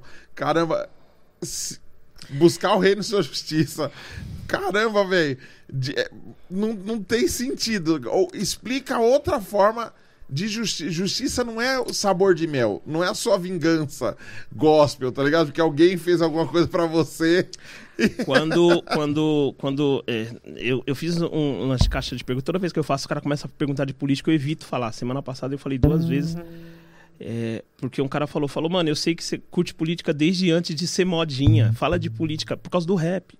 A gente do rap fala de política desde quando política não era moda. A gente do rap vê o pessoal falando que a Globo é de esquerda, a gente cai na risada. Fala, é mesmo? Vocês não sabem o que é a Globo. A Globo é de esquerda? Ah, tá bom. Queria muito que o MTV Raps passasse na Globo, naquela época que a Globo nem o nome de rap falava. Enfim, é, mas vamos lá, mano. Vamos tentar. O, o, o grande, eu acho que o grande lance das pessoas temerem política hoje é porque elas entendem política como futebol. Então eu torço para um time, meu time, eu torço São Paulo. Ganha ou perca, eu sou São Paulino. Sim. E se o cara do São Paulo pôr a mão na bola, eu falo, não foi a mão, foi o joelho. Porque eu sou São Paulino. Sim. Mas eu posso fazer isso com o São Paulo por dois motivos. A vida de ninguém depende do São Paulo. E o São Paulo não é pago com dinheiro público. Então é diferente da política. Sim. A política ela interfere na vida das pessoas. E o político, ao contrário do jeito que a gente trata ele aqui no Brasil, isso vale para qualquer político, gente. Pro Bolsonaro, pro Lula, pro Maluf, para qualquer político. Eles são nossos funcionários e não o contrário. Isso. E a gente tem a, a ideia, ah, é porque são autoridades. Eles são autoridades que o povo outorga. Eles são nossos funcionários. Sim. Porque se for ao contrário, eles que têm que pagar o salário da gente. E não é assim que funciona. Eu, eu vejo, às vezes, as pessoas cobrando políticos eh, na internet, eu vejo eles falando, cobra do deputado que você votou. E eu falo, não, você pode cobrar de todos, porque você paga o salário de todos. Você paga o salário daquele que você votou e o do que você não votou, você paga também. Aham. Então não tem essa de cobra o cara que se votou. Não, cobra todos, porque todos vocês sou eu que pago o Claro. salário. Eu não pago o salário só do que eu votei, eu pago o salário de todos. Então eu vou cobrar de todos. E a política, ela nasce lá na Grécia com um intuito só. O lance era que, que todo mundo mandava e ninguém mandava. Tem um ditado que eu gosto do Bira, que ele fala sempre, ele fala, casa que todo mundo dá água pro cachorro, o cachorro morre de sede. Então o que acontecia na Grécia? Todo mundo mandava. E quando todo mundo manda, ninguém obedece. Então eles entenderam que tinha que haver uma forma de, de um mandar e os outros obedecerem, mas essa ordem do um ser uma ordem que todos estão de acordo. A política nasce para isso, para que todos governem juntos a partir da ordem de um que tem a ver com o que todos já acordaram antes. Então é que nem a gente, vamos jogar ping-pong, vamos, mas como é que vai ser, ó? Vai ser assim, ó, a bola pode bater aqui, mas não pode bater. Concordamos? Concordamos. Ele é o juiz, beleza. Mas a regra que ele vai ditar, a gente já concordou antes. Então, dentro disso, ele manda no jogo. A política é um jogo onde existem regras e a gente tem que entender se as regras estão sendo cumpridas. O cara que você votou era o cara que estava na hora concorrendo. Só isso, ele não é o dono do jogo. Sim. Ele não é o cara que criou todo o jogo. Então, você entender política como uma parada que você torceu. É, o Brasil é o único país do mundo que fala que o eleitor deve lealdade ao eleito. Quando na verdade é o contrário. Sim, é o eleito que sim, deve sim, lealdade ao eleitor. Porque fui eu que elegi você que contou um discurso pra mim, não fui eu que contei um discurso pra Eu não te devo lealdade, eu não te contei discurso nenhum. Você contou um discurso pra mim. Então você me deve lealdade do que você me prometeu. E as pessoas entendem que toda vez que a gente discorda de algo, a gente está discordando do todo. Então eu não posso pegar um ponto e falar, ó, isso aqui eu discordo, porque aí eu discordo do todo. E se eu discordo do todo, eu sou de outro lado. É, no parlamento, e as pessoas acham que isso é de agora, você tem os assentos para a situação e você tem os assentos da oposição, que as pessoas acham que oposição se faz no governo. É obrigatório ter oposição. Se não Claro. tiver oposição, não pode ter parlamento. Porque é obrigatório ter oposição. Não pode ser todo mundo uma coisa só. Porque senão não é democracia, não é a voz de todos. Você só pode dizer que é uma democracia, é a voz de todos, quando todos concordam, se você estiver falando de uma pessoa só. Como a gente está falando de várias, existem várias opiniões. Sim. Qual cor, E tem você- que ter, né? E tem que ter. qual cor vocês gostam? É impossível todo mundo gritar verde. Por isso que eu tenho que ter várias pessoas, eu tenho que ter vários lados. E eu que sou daltônico. Você vê todas as cores e você vê uma, você vê um, um mais. Que nem o ponto da carne, Ó, você vê fazer mais um, uma um aí? ponto mais. Vamos fazer mais uma aí? Vamos, vamos Porque fazer. o pessoal é fogo, ó. Mano, esse chat é fogo, Eles estão bravos? Não, não, tô falando. Para de falar e toca. Olha como os caras é folgado, né, mano? Aí, É, é o velho cara que fala, músico tem que cantar e não tem que falar, porque cada um faz sua parte. aí teve um que mandou um chat de dois reais falando: Fala, Pax, pergunta da cicatriz do Lito aí. Aí tem gente brigando. Qual a fixação pela cicatriz do cara? Aí outro, é só curiosidade, pô. E eles ficam tretando. Só vendo as tretas aqui. Mó treta, né, tio? Música primeiro ou a cicatriz primeiro? Não, a cicatriz. Deixa o pessoal pagar mais pra- pela cicatriz. Vamos lá. Vou fazer que nem o 20 da Cunha reais. fez ontem. Eu vou falar a verdade, mas vai entrando aí. Vamos fazer mais uma aí? Vamos falar de. Ixi, tem tudo a ver, hein? Eita. Éramos iguais. Essa daqui eu gravei com. Meu mano Rashid. Na época o Joe tocava com o Rashid. O Joe é estrela, mano. Vocês não estão. É, cê, Tocou eu- um tempo com o Rashid. Eu sou funcionário. O tá Joe. trabalhando com os caras. Zica. É. Com o Rashid e com a Dani Araújo. Eita, vamos Joe que vamos. É pesado. O Joe é.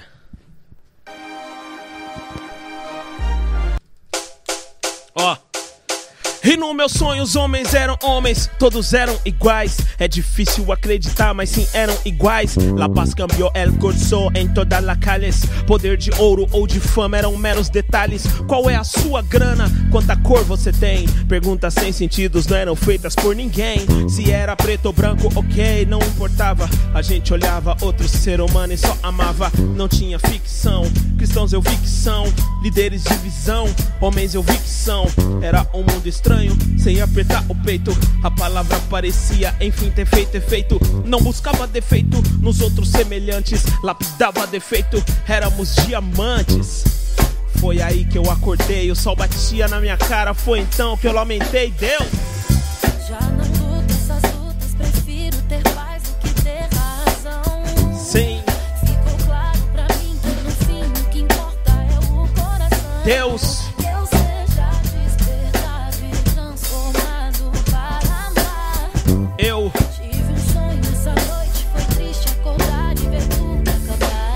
Martin, ou Kendrick Lamar tinha um quê de Martinho, de Doc Cidinho, meu sonho, onde o simples tem o seu valor propício.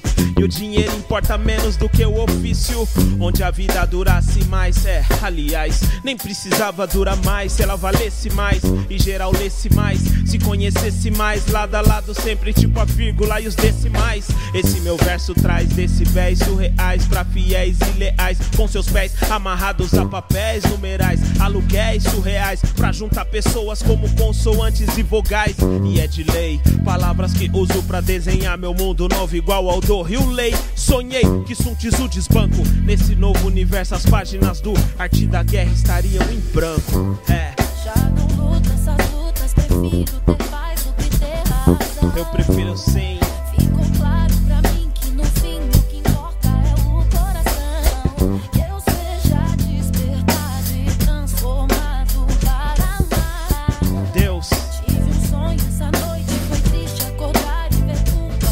Eu tenho ambições de um homem louco, eu sonho com a paz. Eu tive um sonho nesse sonho éramos iguais. Não éramos rivais, com corações desleais. Nós entendíamos que juntos seríamos mais. Nós éramos iguais, não éramos rivais. Nesse meu sonho, amar ao próximo valia mais. Hoje somos rivais, nisso somos iguais. Sempre a deriva nesse barco, nunca achamos cais. Vejo o que a gente faz, danos colaterais. Temendo erros, somos duros, erramos demais. Eu creio que é por bem, querendo acertar. Mas de que vale se eu quebro e não vou consertar? A paz do meu irmão, se é mais por meu irmão. Se ele não tem valor, não tem pra que chamar de irmão. Sem monte de sermão, no monte um sermão. Fez quem ouviu pregar o amor de dentro da prisão. É nesse amor que creio quando falo pros meus manos que existe um Deus. É nesse amor que eu proponho. Sem ter que dormir pra fugir desses dias medonhos. E nem acordar triste porque a paz é um sonho. Não.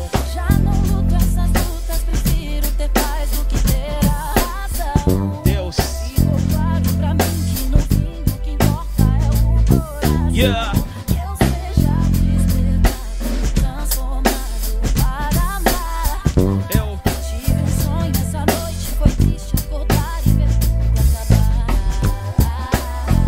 Eu não luto essas lutas, eu prefiro ter paz do que ter razão. Ha.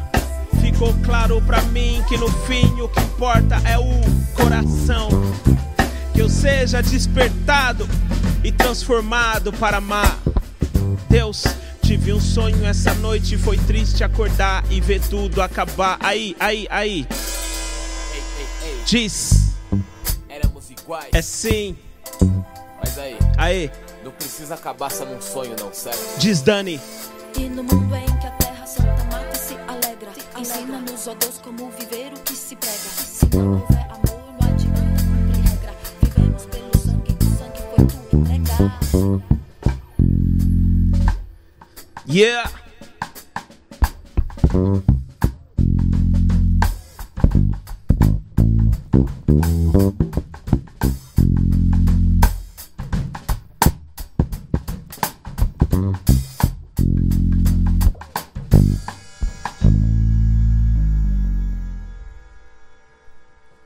Lito! Yeah! Da hora. Pessoalzinho embaçado, né? A Raquel Helena falou bem que a Dani Araújo podia vir aqui no Pax. Ia ser legal, hein? O Fernando aí que falou, ah, tá querendo. ir.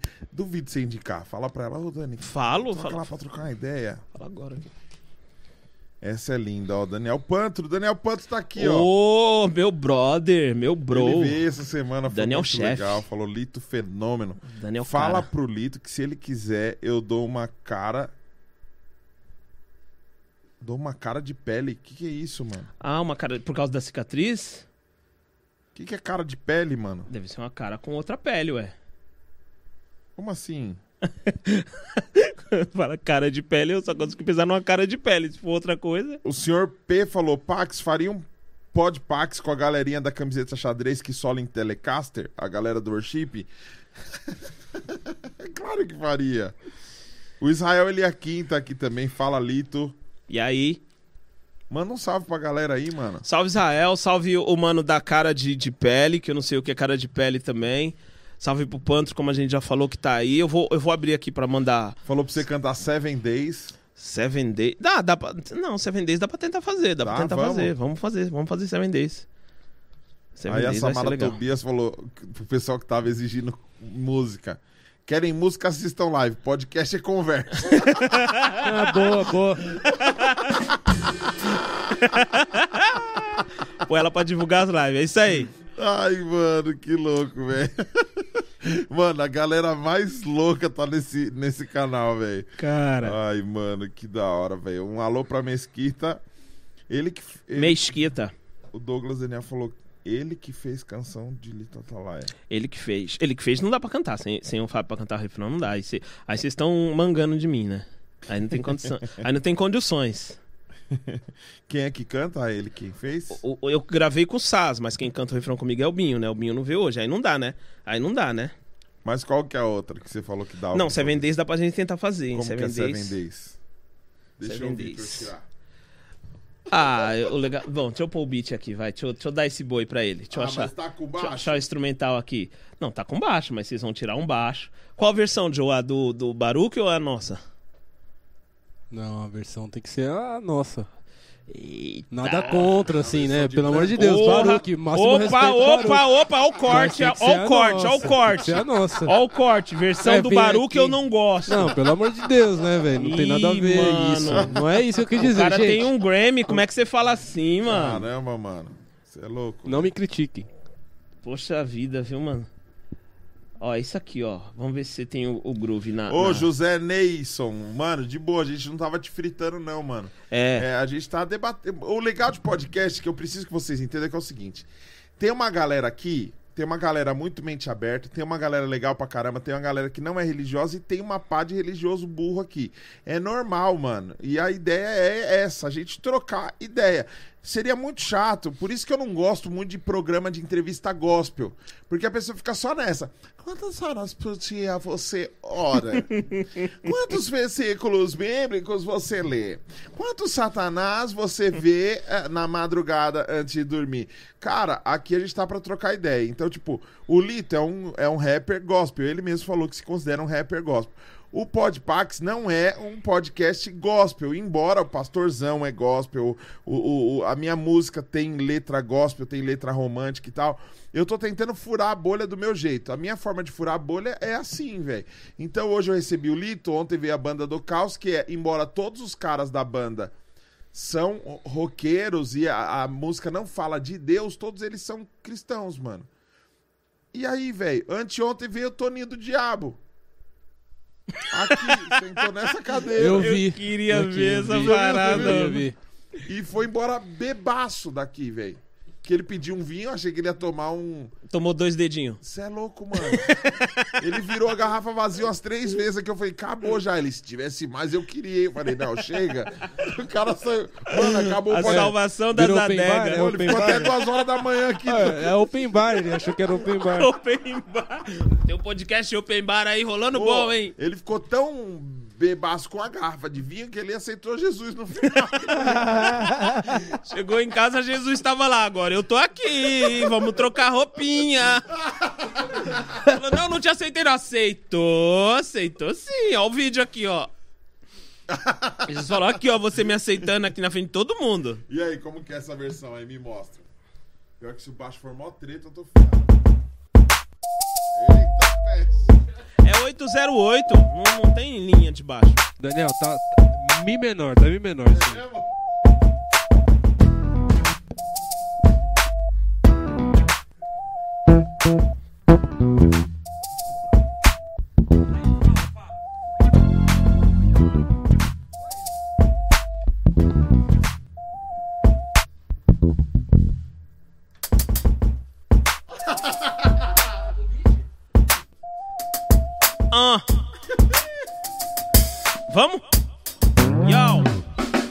One, two, three, four, five, six, seven days. Tudo que tem fôlego e respira, ele fez. Esse tal Jesus é fogo no pavio. Em Jerusalém deixou o túmulo vazio. Fez a vida, te deu um corpo fortemente sã. Caso não vença hoje, ele te dá o amanhã. Que é para batalhar não desfalecer e te deu a palavra que traz cura pra viver. Ouve o proceder, cá entre nós dois. Se você quiser contar pros seus manos depois, esse tal Jesus é fogo no pavio. Em Jerusalém deixou o túmulo vazio. One, two, three, four, five, six, seven days. Tudo que tem fôlego e respira, ele fez. Esse tal Jesus é fogo no pavio. Em Jerusalém deixou o túmulo vazio. One, two, three, four, five, six, seven days. Tudo que tem fôlego e respira, ele fez. Esse tal Jesus é fogo no pavio. Em Jerusalém deixou o túmulo.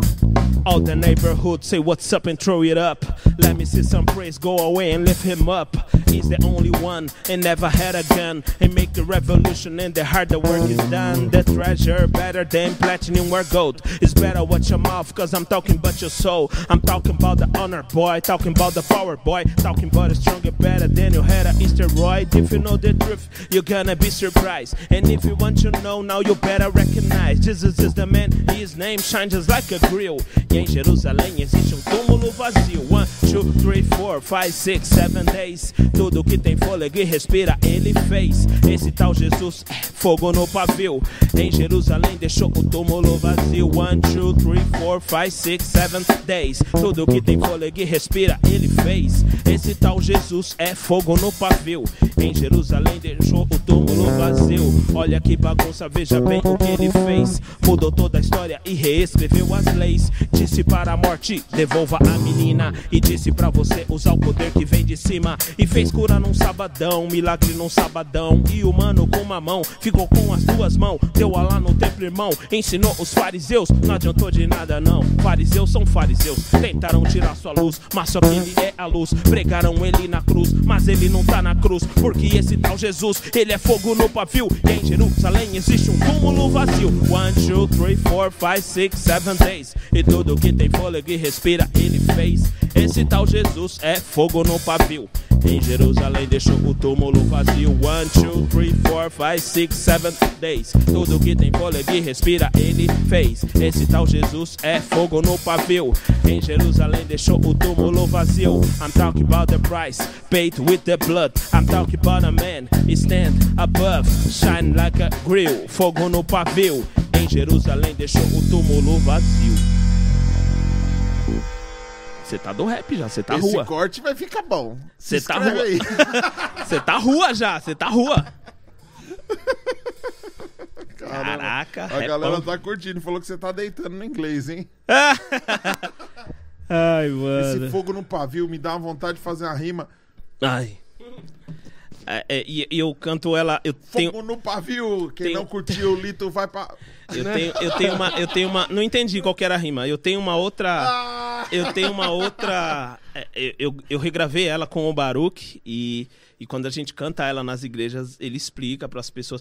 Mesmo porque é, é, as pessoas entendem que fogo no pavio, às vezes, é fogo de palha. Então ela, pô, ele tá dizendo que Jesus é fogo de palha? Aí ele explica, não, gente, fogo no pavio quer dizer que ele é imparável, que não dá para segurar.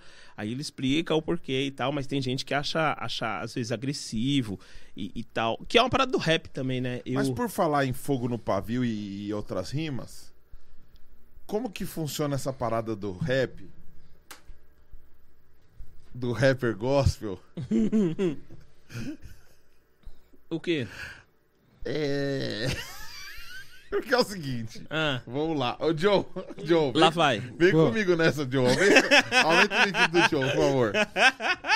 Eu tenho uma dúvida que é assim, Joe. Ah, É... Você conhece um cara chamado Ariovaldo Júnior? demais. Ele fez uma bíblia chamada Bíblia Freestyle. Aham. Aham. Ah, E essa Bíblia Freestyle, qual que foi a ideia dele? Pegar umas paradas do Novo Testamento e fazer uma tradução pra quebrada, pra favela, pra, pra cadeia, pra, pra falar na linguagem deles.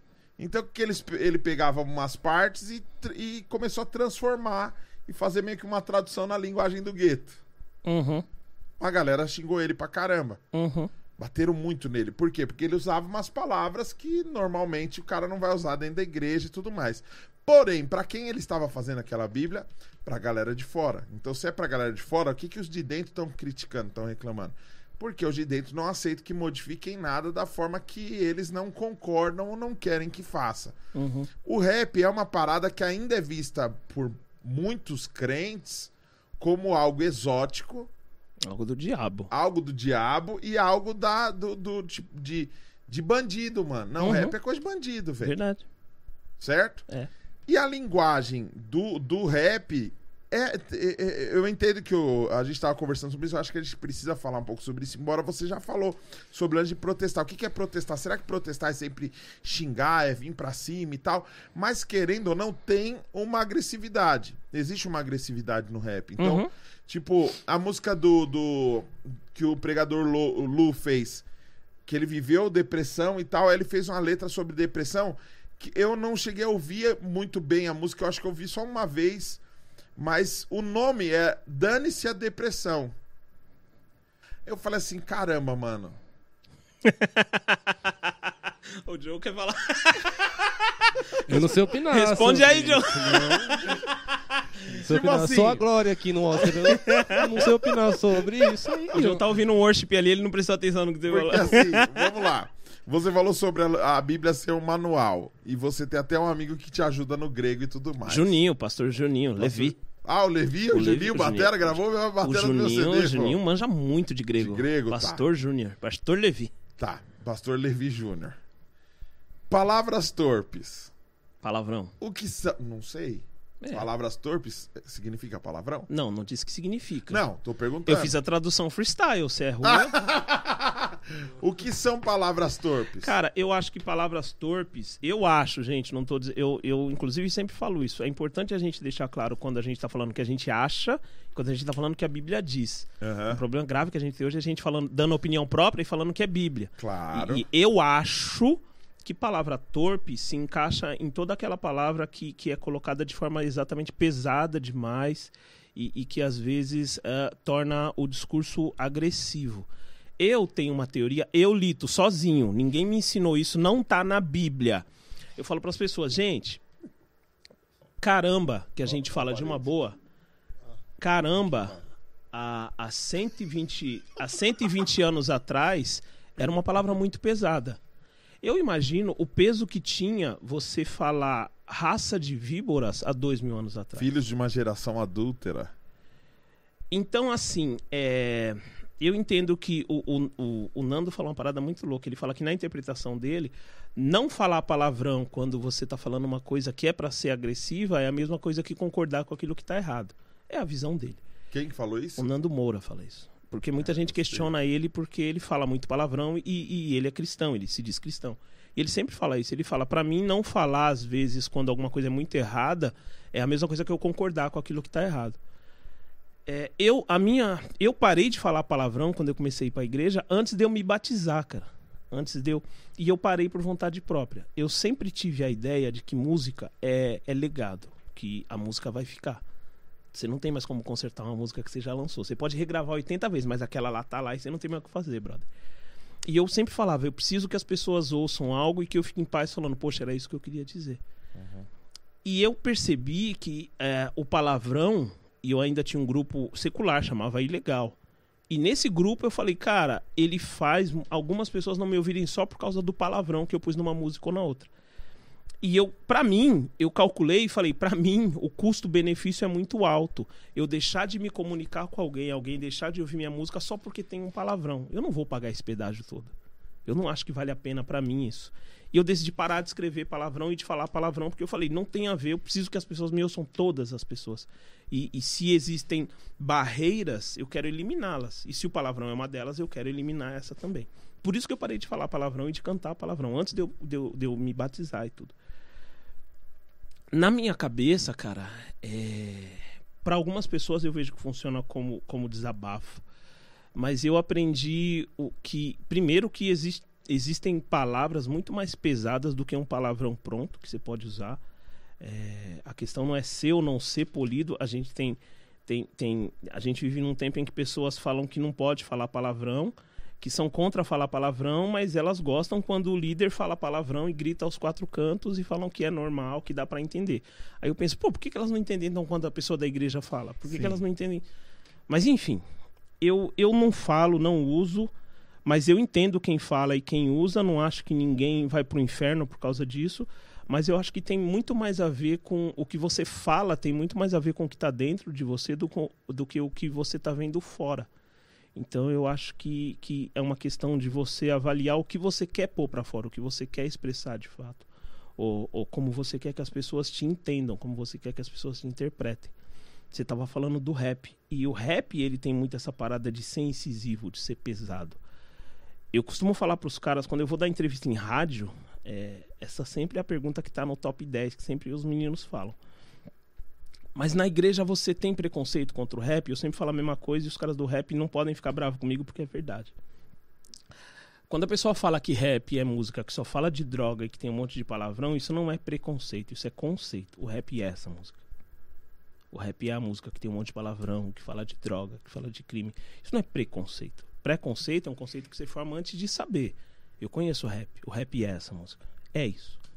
Mas não é só isso. Esse é o ponto. O rap, por muito tempo, foi uma música que, que trazia isso na sua bagagem como se fosse o que ele tem de mais importante. E o que o rap tem de mais importante não é o palavrão, não é o xingamento e não são as drogas. O que o rap tem é muito além disso. Mas o rap se prestou a fazer isso por muito tempo, ainda faz. Então, quando alguém fala que, ah, mas falou de rap, eu lembro dessas coisas, eu falo, cara, normal você lembrar, porque isso acontece. Mas você precisa ouvir outras coisas pra você saber. Então, os moleques do rap mesmo chegam pra mim e falam: Poxa, a gente fala que faz rap, o pessoal não deixa nem a gente cantar. Eu falo: Então, aí você pega e dá um jeito dessa pessoa ouvir a sua música e ver o que a sua música fala, pra ver se a sua música não é aquilo que ela tava pensando. E aí você vai mostrar para as pessoas que o que você faz é diferente. Só que isso, como a gente estava falando no começo, isso dá trabalho e isso leva tempo. E a molecada não quer ter trabalho. O moleque quer escrever a música hoje e quer estar no top 10 do YouTube amanhã de manhã, antes das 10. Ele não quer ter trabalho de fazer a música, deixar as pessoas ouvirem a música, avaliarem se é legal para elas ou não. Ah, eu sou da igreja, então se eu fiz um grupo e toco na igreja, a igreja tem que me apoiar. Brother, ninguém tem que nada. Ah, mas Deus falou para mim que eu tenho. Então seu projeto é com Deus. Então você tem Deus te apoiando, ponto final. Seu pastor não tem que te apoiar, o presbítero não tem que te apoiar, ninguém tem que te apoiar, ninguém tem que nada, ninguém te deve nada. Agora, se você fizer algo pro reino e essas pessoas por bem decidirem que o que você faz é reino, elas vão te apoiar ou não, mas isso é um direito delas. Elas não têm obrigação de te apoiar porque é um ministério, porque Deus te falou, porque Deus te prometeu. Isso é entre você e Deus. As pessoas não têm obrigação com isso. No rap, os caras têm muito a ideia de que não, rap é música do mundo. A música que a gente chama de secular, secular é tudo que é desse século. A música gospel é música secular, porque ela é desse Sim, século. sim, secular de ser. E, gente, pelo amor de Deus, é secular, não é Circular. circular. É a música que dá a volta, é loop. Circular O loop eterno, né? é, é música secular, porque é o que vem desse século. Quando a gente fala de música secular, se referindo a música que não é executada dentro da igreja, a gente tem que entender o seguinte: gospel, Godspell, inspirado por Deus na palavra de Deus, é aquilo que é inspirado na palavra de Deus. E Deus, Deus, o Deus da Bíblia, o Deus que criou Jesus, o Deus que permitiu que Jesus morresse por mim, por você, desculpa, mas ele é muito maior que o nosso mercado musical Sim.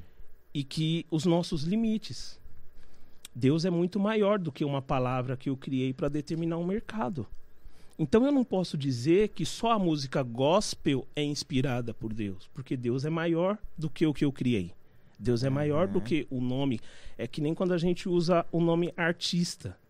Artista é quem se acha melhor que os outros, é quem não tem líder, é quem não gosta de pastor, é quem. Se você acha que artista é o cara que é melhor do que os outros e que se acha acima de todo mundo, é porque no dia que você for um artista, você vai ser assim. Esse é o seu coração. É a celebridade. É porque você vai ser assim se você for um artista. Esse é o seu coração. Artista é quem faz arte. Quem trabalha com cano é encanador. Quem trabalha com borracha é borracheiro. O assaltante. Quem Quem, tá- trabalha com cano. Quem trabalha com arte é artista.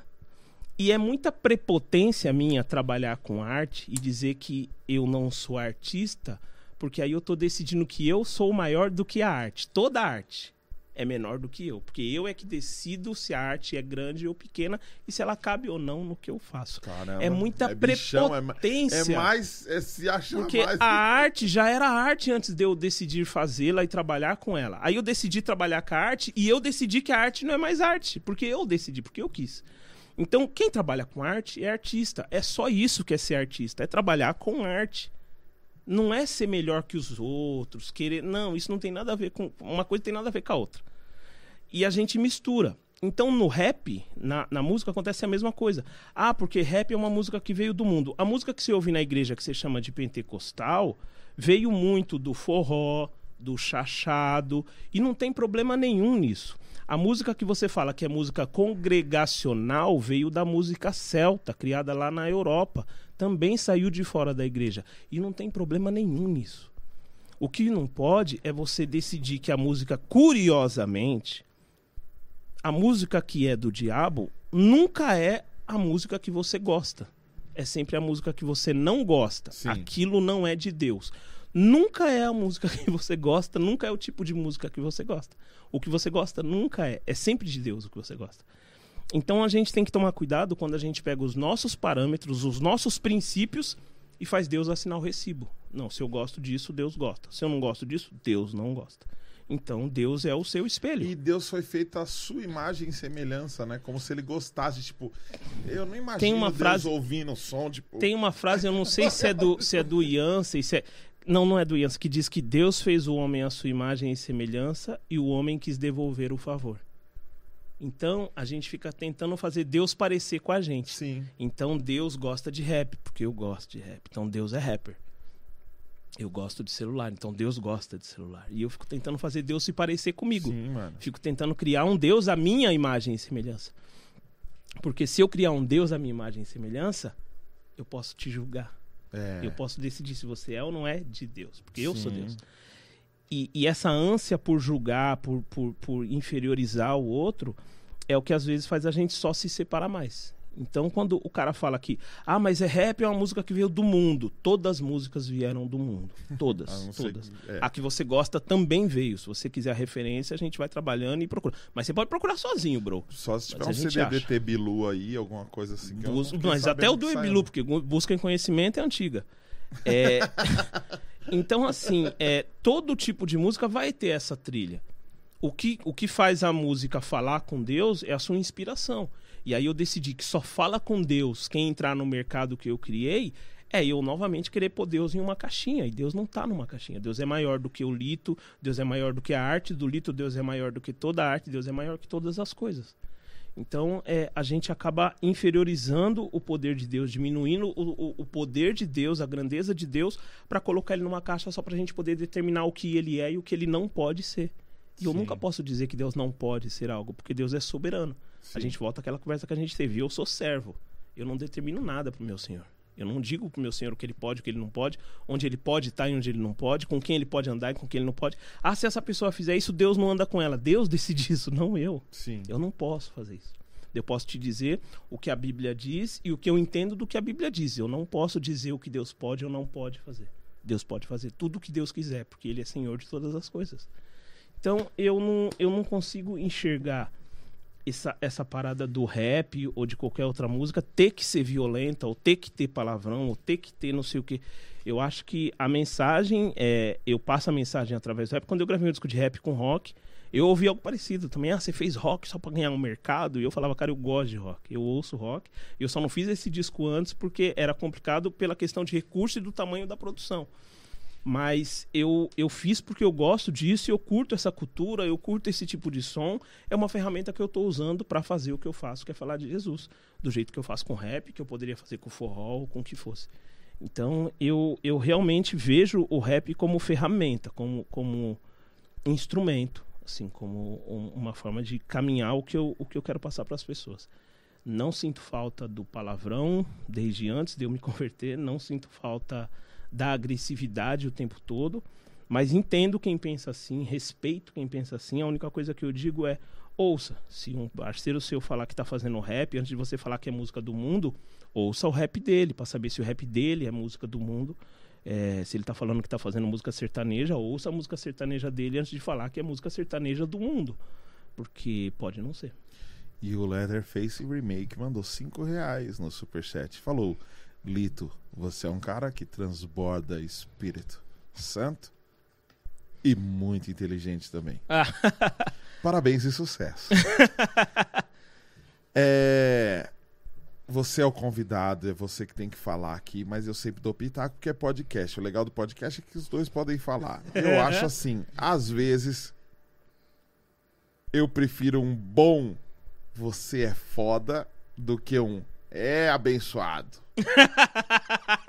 eu acho que tem um. É o bagulho do. Mais verdade. Você. você eu- eu- Chamou a mina de Jezabel ali, tipo. Porque tem os palavrão gospel, você tá ligado? Os palavrão, né, no futebol. Então, mas, tá mas eu tenho pra mim exatamente isso que você falou, que, que a intenção conta muito. Muito. Às vezes o cara vira pro outro ali e fala, ah, eu quero que você se dane. Eu falei, irmão, não saiu se dane, não. Vai tomar no meio do seu banho. Então, é, entendeu? Você fala, irmão, só, só na sua boca, que foi só na língua isso que você. Sim. Mas é, é o que eu te falei, eu realmente não sinto falta. Tem coisa que eu, eu, eu, eu, eu, eu tenho coisa que eu, eu tenho medo de ouvir. Eu tenho medo quando o cara me chama de vaso.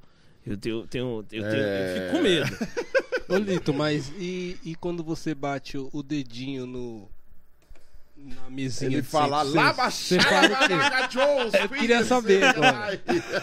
Falo, nossa! Ai, doeu. Mas E quando tá. Eu, eu de Perguntaram verdade. isso pra mim, quando você tá fazendo um amor, Eu de você fala o verdade. quê? Eu de... Oh, meu Deus! Ó, varoa! Belo corpo! Eu. Belo corpo. Belo corpo, hein, princesa? Belo corpo é ótimo. Olha falar, o meu órgão. Varoa. eu, vou, eu vou falar pra minha esposa, belo corpo. Belo corpo é ótimo. É. Eu, eu acho estranho o cara falar belo corpo, a mulher vai falar, mas você só viu agora? Tem alguma coisa estranha aí, irmão. Você só viu esse corpo agora, então você não devia estar aí. Se você só viu esse corpo agora. Maravilhas! Se você. Uau! É... Que agradável!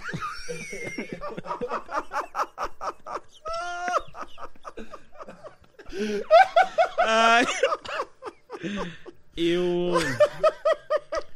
Eu, eu realmente tenho pra mim que, que, que é muito a ver com, com o que cada um sente paz, assim. Eu, eu não me escandalizo de verdade de ver, ver pessoas falarem, amigos e tal.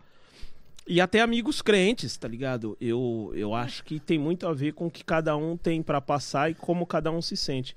Eu, eu acredito de verdade, cara, de verdade mesmo, assim, que, que todo mundo tem um canal de comunicação com Deus. E, e eu acho que, por mais que existam coisas que sejam comuns a todos, eu acho que esse canal que você tem, onde você fala com Deus, ele é 99,9% do seu relacionamento espiritual. É, o o 0,01% é o que todo mundo vê. Mas aquilo que você tem de particular com Deus, eu acho que é o que mais conta. É o que mais importa para Deus, porque é ali que habita a sua sinceridade. Sim. E, e eu acho que sinceridade com Deus é uma parada muito séria, porque sinceridade com Deus não é a respeito de falar a verdade, é a respeito de confiança. Porque a verdade do seu coração, Deus já sabe. Então, ele só quer saber se você vai falar a verdade pra ficar claro o quanto você confia nele, o quanto você se entrega pra ele. Não é pra ele saber o que você tem pra falar. Deus não é que nem o Facebook que me pergunta no que eu tô pensando pra eu escrever, e se eu não escrever, ele não sabe. Deus sabe. É, quando eu digo a verdade, ele só nota o quanto eu confio nele. Então eu acho que esse seu canal pessoal com Deus, ele é muito mais é, é, latente, ele é muito mais significativo do que o senso comum, do que o que todo mundo fala, do que o que todo mundo pensa, do que eu acho que isso vale muito mais assim. de. Antes de falar da cicatriz. Já deu, já da- deu o valor suficiente Ainda chat não, aí? mandem superchats. Inclusive tem uma outra pergunta aqui que eu queria até fazer, mas não vou fazer se você não mandar um superchat. Ah, Se não mandar superchat, nós não libera. Eu queria fazer uma pergunta, inclusive queria que os dois respondessem, se possível, tá? Que é o seguinte, vamos lá. Pe- Pega que essa aqui vai ser... Calma aí. meu Deus, só o corte. Aí eu vou tomar água depois dessa. Ó o corte. Arte. Arte. Arte. Foi o que você falou. Caramba, se o cara não se considera artista, ele tá falando que o trampo dele é maior do que a arte. Arte, ela.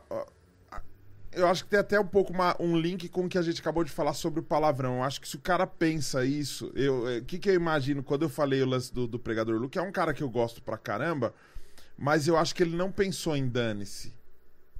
Porque, mano, foi uma luta tão ferrada contra a depressão que eu não imagino ele olhando, ele, pregador Lu, rapper, falando uma parada agressiva contra uma coisa que realmente mata as pessoas e que é uma luta válida, porque ele não tava falando de uma pessoa, ele está falando sobre uma situação que é zoada. A depressão é zoada, mano. Ela não. Mano. Aí o cara pega e fala: dane-se a depressão. Na, na, na minha concepção, eu acho que ele tomou um cuidado de não falar algo, não so- simplesmente para alcançar mais pessoas, para alcançar um tipo de pessoa específica, mas com o lance de alcançar talvez uma pessoa que não, já não curte a linguagem dele ali, velho. Que é o caso do cara que não fala, um, não põe um palavrão no rap, porque ele tem medo do pastor, que vai chamar ele para cantar rap na, no culto, tá ligado? Então, linkando isso, eu eu queria fazer a pergunta para vocês sobre arte, porque a arte, ela, ela sub- subexiste nela mesma. A arte é a arte e é a arte, ponto final. Quando a arte se torna propaganda, quando a arte se torna promoção, ela já se torna um artesanato, uma parada por encomenda. Se eu peço pra você assim, faz uma rima sobre os- o, o chat e troca uma ideia com a galera, por que, que você consegue fazer isso? Porque você é extremamente talentoso. Mas isso não é uma arte que veio de dentro de você. Eu acho que tem uma diferença gigantesca. Quando você senta sozinho e pá, e você sangra em cima do papel e você fala, mano, é isso aqui. Isso é arte. Isso aqui é um artesanato, é uma brincadeira. Eu vou fazer uma rima, não tem tanta responsabilidade, não é tão visceral e tudo mais. Pra mim, quando a arte promove alguém, uma pessoa, ela virou jingle. certo? É um jingle.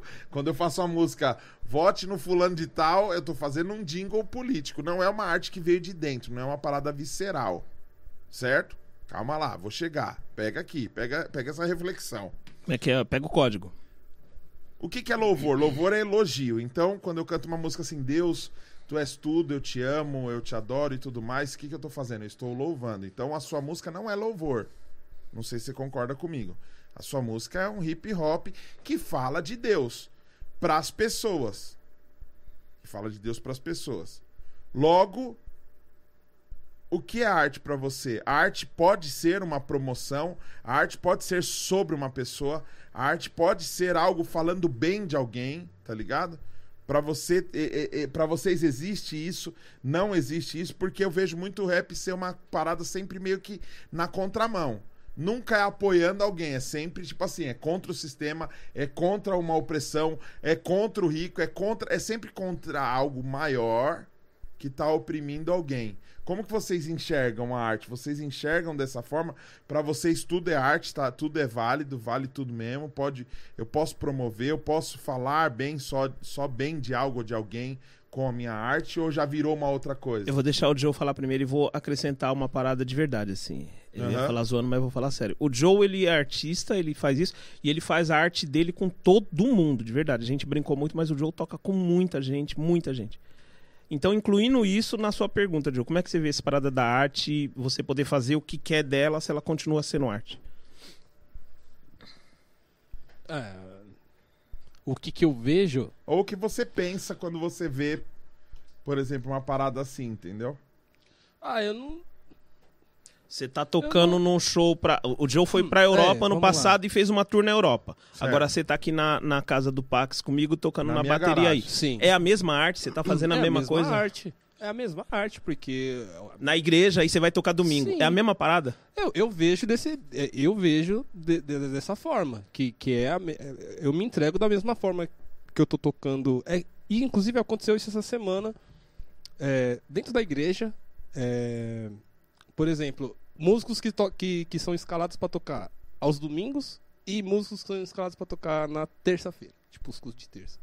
Então eu toquei no culto de terça e, e um amigo meu falou assim: Meu, foi muito louco, da hora, sensacional. Eu falei, então, mas acho que é a mesma coisa que. é A mesma entrega que eu tenho no culto de domingo, que é o Santa Ceia, que tá, né, 21 pessoas, é, no culto de terça que tem 15, eu vou fazer a mesma forma. Porque eu, eu levo, eu levo muito a sério, né? A arte é, é uma parada que, que a gente tem que, que levar a sério. Não, eu não vou, não vou tipo, deixar, é, fazer de uma forma aqui, é, porque, sei lá, tá só nós aqui e na Europa, porque é Europa, eu vou, né, soltar os diferente. cachorros. Não, eu vejo, tipo, como, como, como um todo, assim. Tipo, não- eu, não, eu não separo, assim, sabe?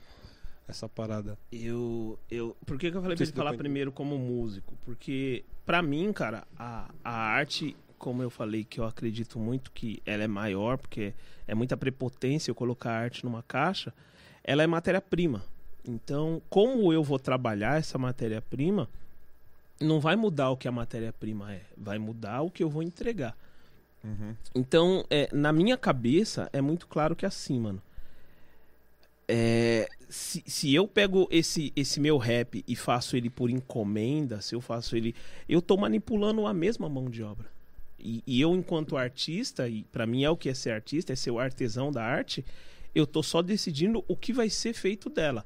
Quando o, o Jay-Z faz uma música com a Beyoncé, ele tá dando uma plástica pra essa música e tá falando com uma galera. Mas quando ele faz um clipe dentro do Louvre, na frente da Mona Lisa, ele fatalmente vai falar com quem até então não fazia a menor ideia de quem era ele, mas que ama a Mona Lisa. Porque ele tá pegando essa arte dele embalando num pacote diferente. É a mesma arte. Eu vou ouvir o mesmo rap, a mesma rima, a mesma voz, o mesmo timbre, a mesma mix, a mesma master. Mas esse cara novo do Louvre, esse cara nunca ouviu falar desse cara. Como assim o cara arrendou o Louvre por dois dias? Como assim esse cara e essa mina fecharam o Louvre dois dias pra fazer um clipe de rap lá dentro? Na frente da Mona Lisa. Isso cria uma outra parada com a arte que ele tá fazendo. Isso cria um outro lance com a arte que ele tá fazendo, que, como você disse do, do lance da igreja, não é pra mim que já ouço a música dele, é pra outro cara. Eu vou consumir também, eu vou ouvir também. Mas isso é pra outra pessoa. Mas a arte dele não vai ser ferida por causa disso. O que vai ferir a arte dele é se ele depreciar o que ele faz.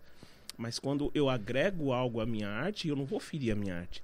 Se eu for fazer um jingle pro, pro, pro, pro copo, eu vou decidir se eu vou fazer um jingle medíocre ou se eu vou fazer um jingle sensacional. Eu falo pra todo mundo, quando o Michael Jackson faz um disco e põe o Quincy Jones para ser o produtor, eu falo, brother, você tem noção do que é isso? É você levar a potência da potência da potência à 18 potência. Você fala, mano, você não tem noção do que você tá fazendo. Então você tá embalando a sua arte de um jeito diferente e agregando valor a ela. Eu acho que é, você é baixista. Eu falo pra todo mundo isso. Eu falo, cara, as músicas que estouram no mundo e que fazem sucesso, elas muitas vezes partem de concepções que as pessoas normais não permitiriam. Se eu tivesse mixando aquele disco com o Quincy Jones, jamais eu ia deixar sair uma faixa com o baixo naquele volume. Tum, dum, dum, dum, dum, dum, dum, dum, dum. Fala, mano, o baixo é mais alto que a voz. Isso não existe. Quincy, você tá louco? Você não Eu sabe mixar. deixaria. Então, Dois. o Joe é baixista também. Entendeu, mano? Pra mim é loucura. Mas ele tá embalando a arte dele de um jeito que às vezes eu não vou entender, mas que vai funcionar. Então, é, é, eu, eu dizer que eu, eu vou agregar algo a essa arte vai fazer ela deixar de ser o que é, eu acho que não. Eu acho que eu posso fazer um jingle e falar, mano, eu vou fazer o jingle pra esse cara, eu vou chamar os melhores músicos, vou sentar, vou compor, vou fazer a letra, fazer de novo, até ficar. É, esse, esse esmero que você pode ter em cima do que você tá fazendo, isso é pessoal de quem tá criando. E Sim. da mesma forma que eu sempre falo pros músicos, eu falo, cara, como você falou no começo, louvor a Deus. Eu acho que o meu rap louva a Deus porque eu falo das maravilhas que ele fez. Na... Quando eu canto que Jesus mudou minha vida, que eu tinha um sonho e ele transformou esse sonho em sete, se eu não tô falando das, das, das glórias e das qualidades de Deus, do que que eu tô falando? Se isso não é louvor a Deus, isso é louvor a quem? Quando eu digo ele fez isso por mim, ele fez isso em mim. E quando eu tô falando bem da minha esposa e falando bem do meu casamento, falando que é só ela, que não é mais ninguém, Você eu tô tá louvando falando- a Deus indiretamente Então, também. Mas e- e- esse é o ponto. Eu acho que quando você fala bem da sua esposa, você tá falando bem da sua esposa e não tem nada de errado nisso. Não. Eu acho que quando você. Se eu fizer uma música, eu tenho uma música chamada Ela, que eu falo da minha esposa. Essa música é, um- é uma música romântica gospel? Não, é uma música romântica. Mas pra mim, é, se eu não firo os preceitos de Deus, não tem E nada de você tá errado. incentivando uma parada legal, saudável, né? Não tem nada de errado. Você não acha que talvez pelo gospel ter essa diferença de gospel gênero? Nos Estados Unidos, gospel é um gênero. No Brasil é um mercado, é, um uma mercado, marca. é uma marca. Você não acha que talvez a palavra gospel na sua arte, a palavra gospel, Lito Atalaya, rapper gospel, você acha que isso não te limita de certa forma pra fora? Então, cara, eu não sei se me limita. Eu tenho certeza que, que faz com que algumas pessoas é, possam querer deixar de ouvir. Mas como eu te falei, é, quando eu penso que se eu tirar no, no meu perfil do Instagram na bio tá lá é, gospel rapper é a primeira coisa que tá. Porque esse cara que não quer me ouvir só porque pra ele ficou claro que eu falo de Jesus, eu não tenho certeza que eu tenho algo a oferecer pra esse cara, porque o que eu tenho pra oferecer pra ele de mais, por mais que ele goste de rima, o que eu tenho pra oferecer pra ele de mais valioso é o Deus de quem eu falo. Eu não tenho nada muito maior do que isso pra falar pra ele. Eu não tenho nada melhor do que isso pra falar pra ele. Então, se ele não quer ouvir sobre esse Jesus, ah, estratégia de evangelismo, eu brinco os- falo, brother, eu falando de Jesus, claramente, às vezes os caras não entendem. Se eu mascarar, aí, aí dificultou minha vida. Então, eu, eu acho que eu tentar esconder isso seria aí um problema meu. Eu acho que eu tenho que aprender a lidar com a minha forma de, de adorar a Deus e fazer com que isso funcione. Porque eu já vi caras que falam, não vou ouvir música gospel, eu pegar e falar, mano, eu ouvi seu disco e gostei pra caramba. Então, pra mim, se eu fizer isso funcionar, e, e tem muito mais a ver com o nosso esforço. Por isso que você tava falando de louvor e tal. Eu acho que o nosso esforço às vezes é falho. A gente tá falando de mercado e a gente tá num mercado onde, infelizmente, a gente ouve da boca das pessoas. Eu vou fazer aqui, não sei fazer muito bem, mas é pra Deus. E eu falo, não, brother. O Marilyn Mason, ele canta pra louvar o diabo. E ele fica três horas se maquiando antes de subir no palco. Sim. Como é que você vai cantar pra Deus e me sobe sem saber a letra da música e fala que é pra Deus? Se é pra Deus, tá bom. Não, se é pra Deus, você tem que dar no mínimo o melhor que você tem. E aí depois você fala que é pra Deus. Você re- não tem que dar o de qualquer jeito. Eu já recebi críticas, assim, tipo, de. De você trabalhar, por exemplo, fora e você vê a organização que é fora da igreja e, e querer trazer pra dentro, né, a organização e falar, mas isso é, Lá é o mundo. sentido. Ah, então entendi. Então, Aqui Não. importa forma, aqui entendeu? importa o coração, aqui não importa. Você fala, não, brother, aqui importa tudo. É, é a ideia do cara que fala que na igreja não pode bater palma. Falo, tá legal, mas quem foi que te deu essa mão que você tem aí? Essa mão velha, que você bate palma pro seu time de futebol, mas você não pode bater palma pro Deus que te deu a mão. Você pode gritar gol pro seu time de futebol, mas você não pode gritar na igreja pro Deus que te deu a voz. É isso mesmo? Ele te deu a voz pra você gritar pro seu time, mas você não pode gritar pra ele. Você não pode bater palma pra ele, mas você pode bater palma pra outras coisas na rua. Então por que, que você não vira pra essas outras coisas e manda elas te darem a mão, manda elas te darem a voz? Porque foi esse Deus que te deu a voz, foi esse Deus que te deu a mão. Só que isso dá trabalho e as pessoas não querem ter trabalho. Mano, o Então- bagulho tá pegando aqui. Então velho. o Merlin Mason fica três horas se maquiando pra falar do diabo e o cara vai me cantar de qualquer jeito porque é pra Deus. Eu falo, e aí, como é que fica? O que, que eu vou explicar? Então, é esse esmero que a gente tem que ter pra fazer da melhor forma possível. Pra falar, no mínimo, eu tenho que dar o melhor pra Deus. E depois eu vejo que Deus faz disso. Se Deus vai aceitar isso da melhor forma, ou se não, sabendo que Deus sabe se eu dei o meu melhor ou não. Eu gravei meu primeiro disco, brother, e, e na época saiu, faz três meses que saiu o disco, eu concorri a vários prêmios. E muitos deles seculares, que não eram do mercado gospel. Eu concorri como revelação do ano no rap junto com Sabotagem. Caramba, velho. Que ano o- que foi isso? 2002, meu primeiro disco. Ganhei alguns prêmios. Meu, foi muito legal. E aí, um tempo depois, um cara me fez uma pergunta sensacional. Ele falou: Cara, se você fosse fazer seu disco de novo, seria melhor? Eu falei: Então, se eu fosse fazer hoje meu primeiro disco de novo, seria muito melhor. Seria muito diferente, porque eu aprendi um monte de coisa que eu não sabia. Aham. Se eu fosse fazer aquele disco seis meses depois, ele ia sair igualzinho. Se eu fosse fazer aquele disco um ano depois, ele ia sair igualzinho. Sabe por quê? Porque eu não aprendi nada de novo. E quando eu gravei, eu dei tudo que eu tinha. Tudo que eu sabia estava ali. Passasse um mês e falasse, faz de novo, ou eu ia fazer igual, ou eu ia fazer pior. Melhor Mas e não o tinha como. perfeccionismo, mano? Porque Mas não você é tá ligado, você vai se atualizando também. Por isso que eu tô te Eu falando. sou fogo, mano. Eu ia Daqui dois dias eu vou olhar isso aqui e vou falar, mano, não, tem que melhorar. Por isso que eu tô te ali." falando. Três Eu meses assim, depois. É uma merda, velho. Três meses depois eu ia te entregar o mesmo disco. Ou ia te entregar menos. Que um bom, ano mano. depois. Um ano depois eu ia falar, não, agora eu aprendi umas paradinhas Você não aí, tem deixa eu essa fazer de parada novo. muito de perfeccionismo? Demais. Por isso que eu sou chato. Mano, é Eu faço ruim, rap de um jeito que os caras do rap ficam sem entender às vezes. Porque eu falo, mano, eu não sei lançar uma música sem mix. O Joe sabe o quanto eu sou chato com essas paradas. Sem uma mix legal, sem um cara legal pra fazer. Eu, eu, hoje, o cara que faz as mix e as masters das minhas músicas, eu sou o único cara de rap que ele trabalha. Ele fala, mano, os caras do rap não tem a moral Quem de, é o de-? O Cuba. Ah, o Pra Cuba. finalizar. Porque os caras do rap faz aí, levanta os volumes aí. YouTube, vambora. Eu falo, brother, não pode. Não pode, porque você tá fazendo pra Deus, porque depois que você lançar isso não tem mais volta, foi. E aí não adianta mais querer consertar, fazer remix, já foi. E, e essa entrega toda não é pra mim, é porque eu tenho que dar o melhor que eu posso pra Deus. Se eu não der o melhor que eu posso pra Deus, eu não tô sendo honesto com tudo aquilo que ele deu pra mim. Então o Joe toca na igreja. E aí na, na quinta-feira ele vai tocar numa casa para 8 mil pessoas. E aí é outro setup, outra parada. O mínimo que ele tem que fazer é no domingo, quando ele voltar para a igreja, falar: Deus, eu vou te entregar aquilo que eu fiz lá. Eu vou te entregar aquele setup, eu vou te entregar. aque-" E aí, quando falam não, não precisa, porque aqui é seu coração, estão impedindo ele de entregar para Deus o máximo que ele pode. Que Deus capacitou ele para fazer. Então ele tá chegando e falando: Ó, Deus me deu mais e eu vim aqui trazer mais. E às vezes a gente não quer dar mais para Deus. Mas é, é- é aquela velha história. Se entrar o presidente, se entrar um cara importante, aí você vai falar: não, vamos Você fazer. muda a mais." postura na hora. Por quê? Que é pra homem. Então, eu acho que. E eu falei presidente para dar um exemplo, tá, gente? Pelo amor de Deus. Se entrar o prefeito, então, que é o contrário, tá? É, mano, a gente tem que parar com essa parada de achar. Parar com essa parada é ótimo. Parar com essa parada de achar que. Pra, não que Deus aceita, mas que Deus merece o nosso qualquer coisa. Isso. Deus não merece só o nosso qualquer. Se você só pode dar qualquer coisa, brother, você trampou até às sete, o culto é às oito. Você veio de ônibus, desceu correndo, tá sem baqueta, vai subir, tocar o que dá. Você nem pensou no que tá acontecendo, mano. Deus entende.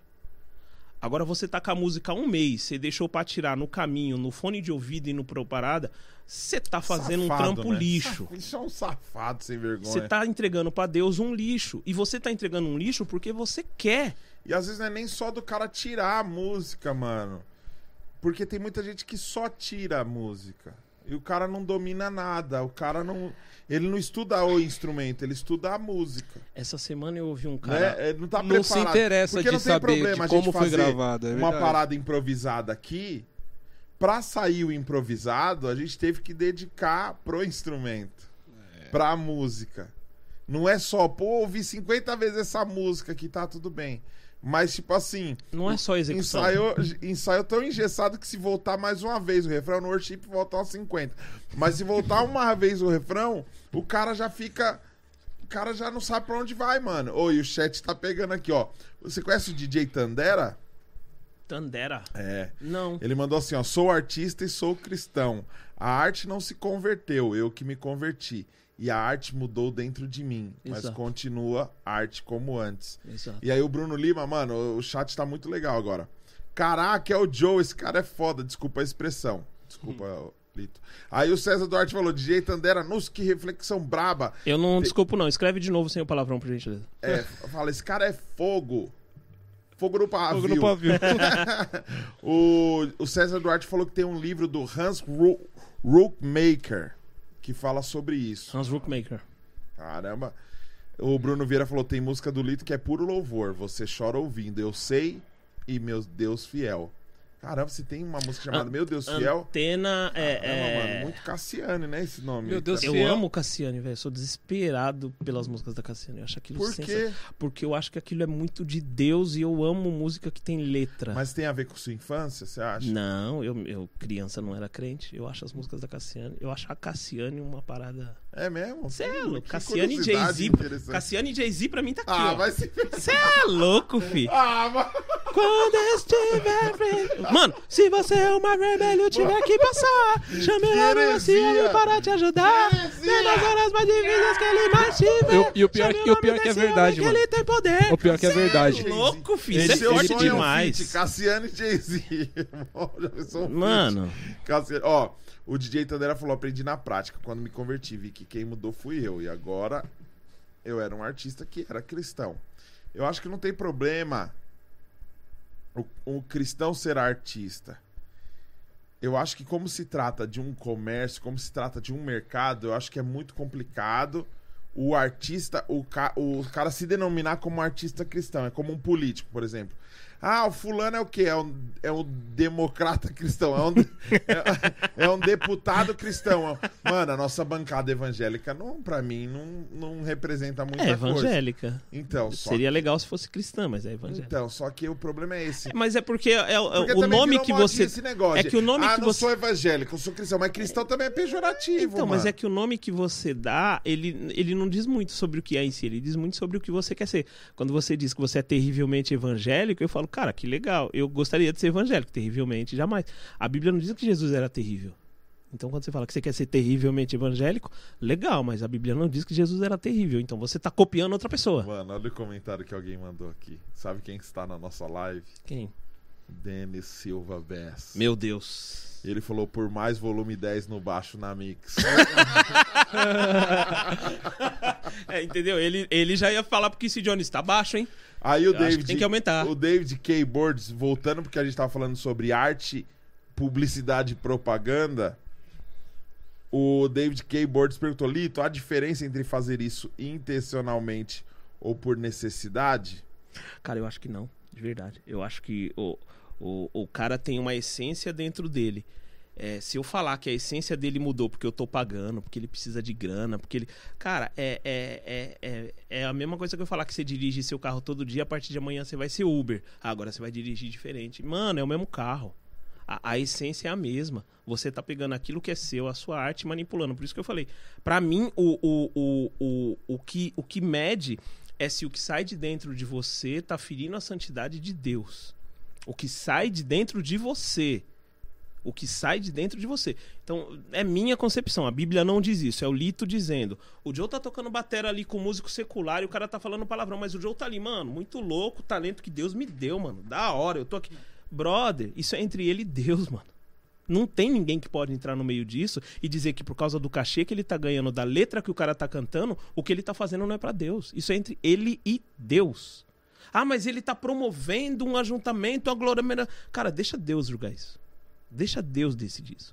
Porque eu já vi é, evento que era pra ser é, evangelístico ter um final mais triste do que evento que não era pra ser evangelístico. E eu digo triste no final de falar, mano, no final as pessoas não vão lembrar de Jesus depois disso aqui.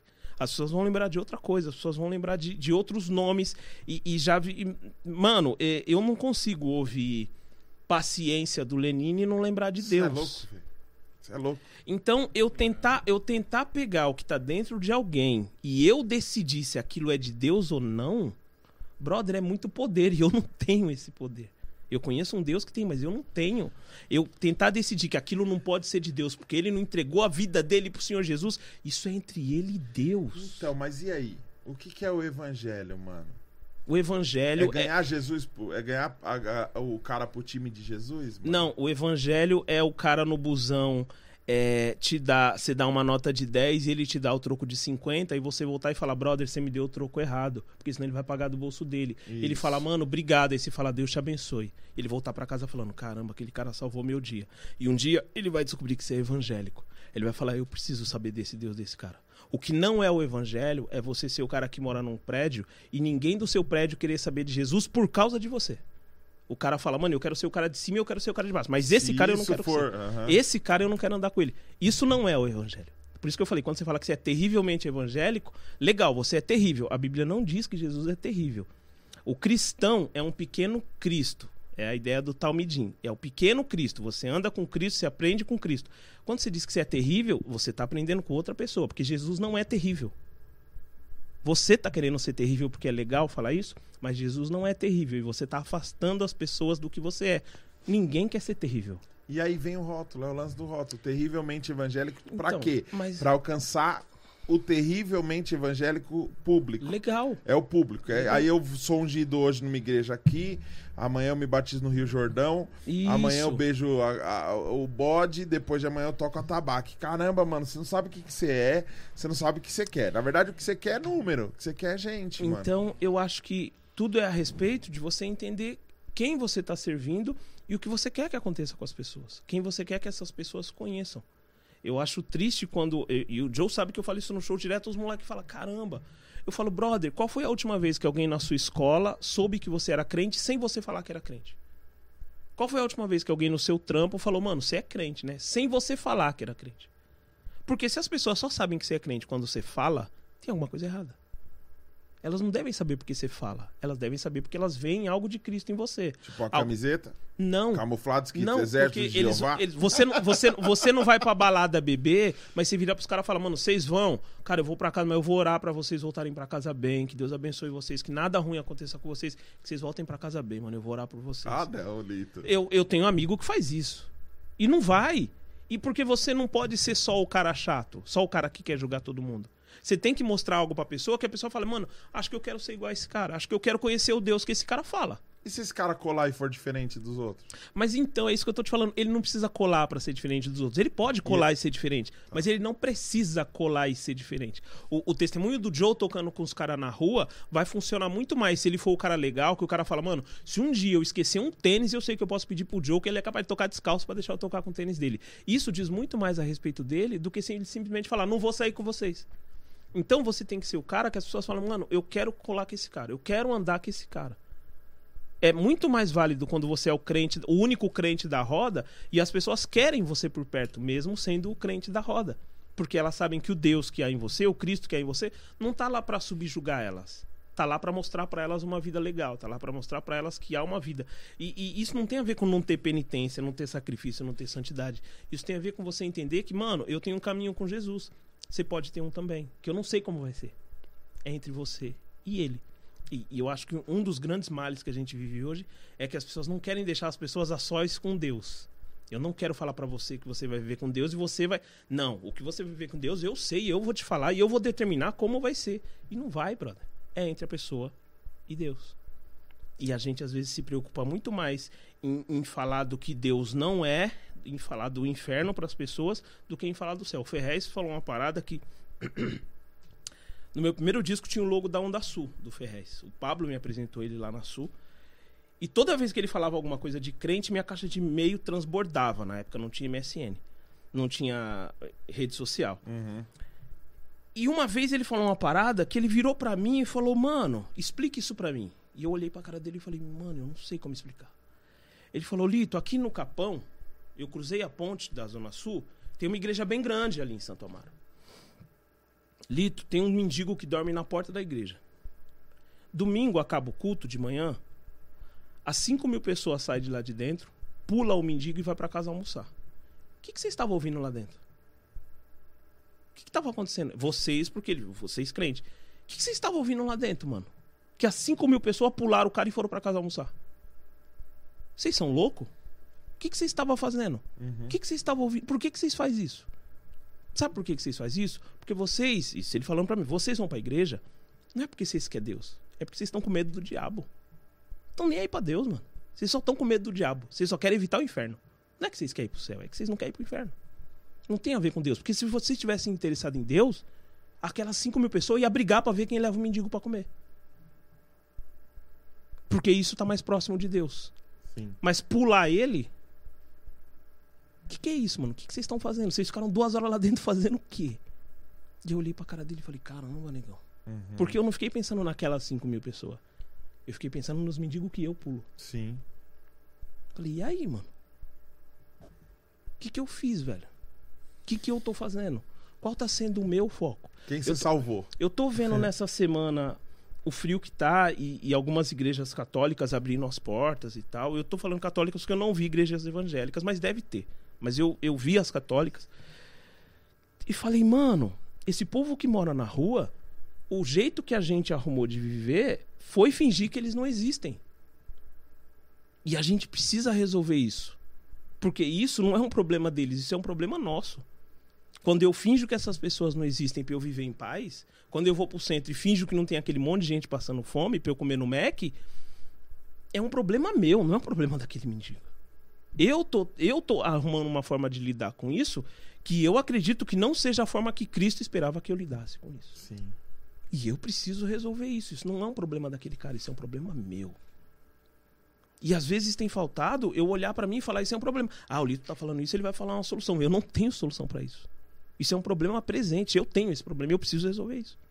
Então, eu acho que falta eu olhar pra mim e falar: Mano, eu tenho as minhas mazelas pra resolver. Eu não posso perder tempo tentando te julgar e dizendo como você vai pro inferno. Uhum. Eu preciso resolver as minhas mazelas, aquilo que Deus espera que eu faça com aquilo que Ele me deu, com aquilo que Ele confiou a mim.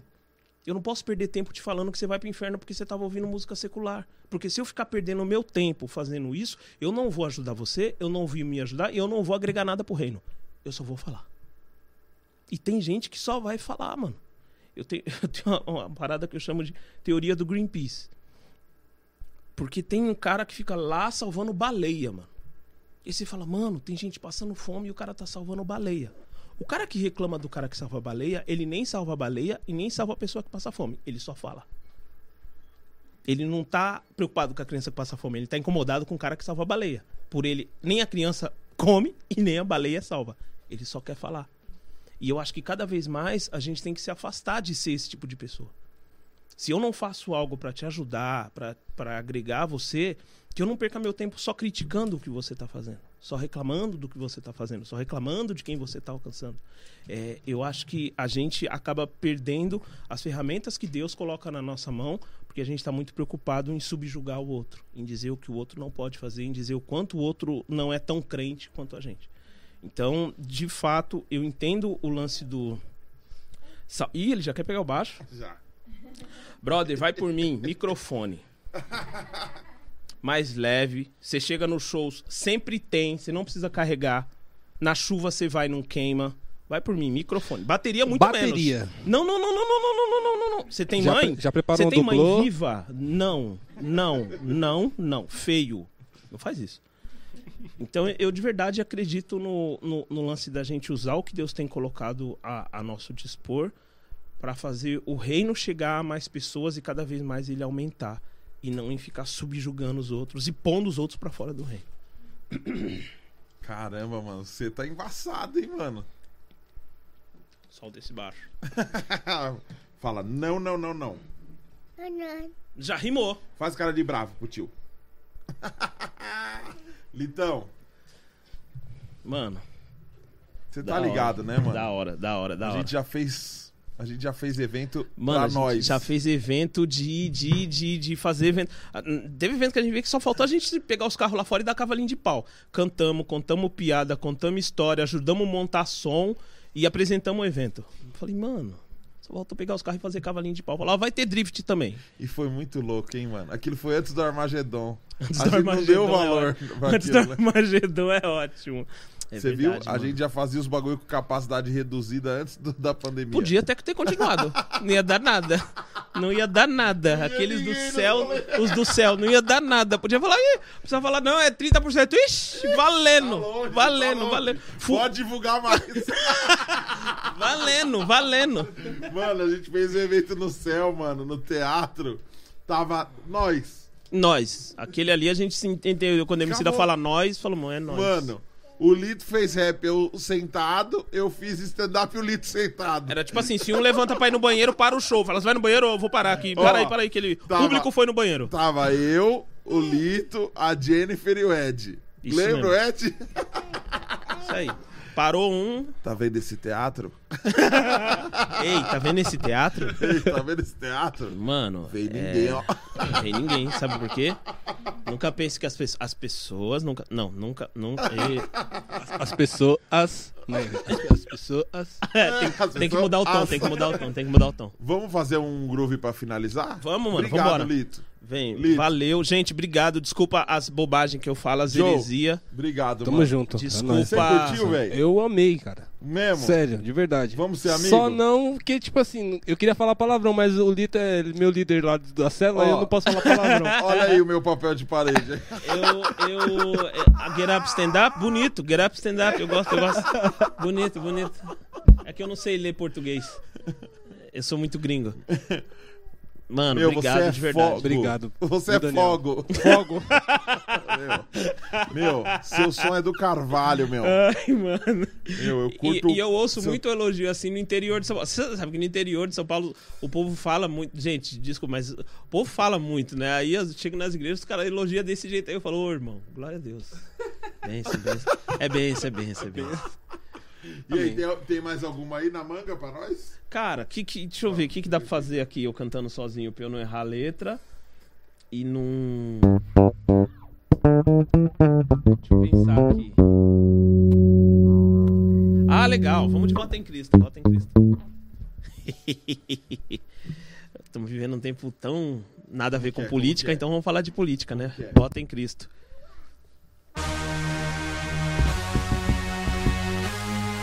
Eu vou cantar, vocês vêm, aí no meio eu vou parar. Vamos falar de política, que é importante. Ó.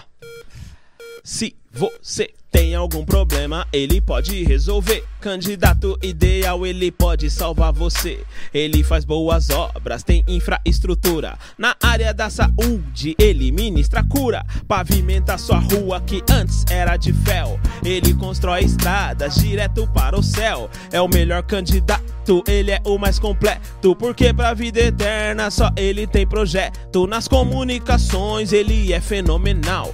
Fala várias línguas, ele é pentecostal.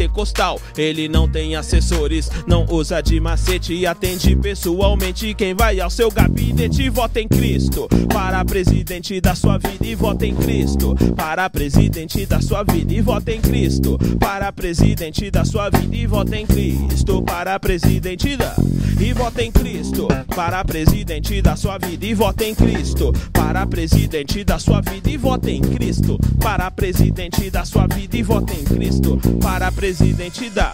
Ele é o grande criador do plano financeiro. Nem dólar, nem euro, é o sangue do cordeiro. Trouxe esperança pros malucos da favela, pagou a dívida externa, interna e eterna. Suas obras conhecidas em todo o universo. Criou a terra, a terra, a terra e o verso. Esqueci a letra.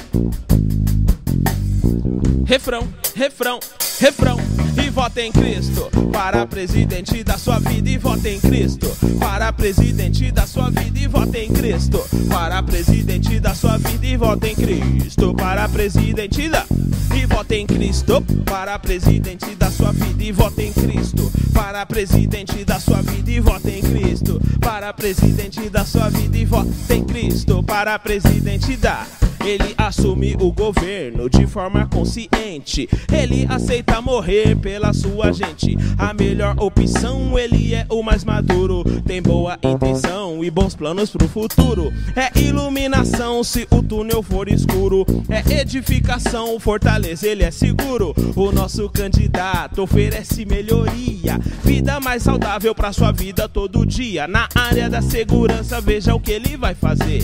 Milícias de anjos pra proteger você. Elejam ele pra sua vida. Assuma um compromisso. Se não for bom presidente, nunca mais comprei meu disco. Vota em Cristo. Para presidente da sua vida e vota em Cristo. Para presidente da sua vida e vota em Cristo. Para presidente da sua vida e vota em Cristo. Para presidente da e vota em Cristo. Para presidente da sua vida e vota em Cristo. Para presidente da sua vida e vota em Cristo. Para presidente da sua vida e vota em Cristo. Para presidente.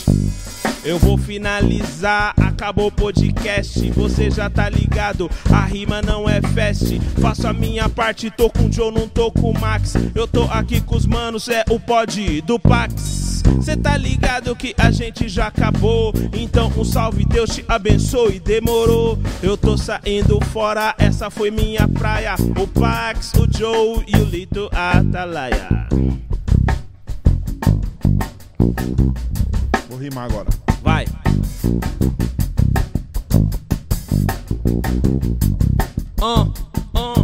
Antes de acabar, Lito, por favor, me diz como surgiu a cicatriz.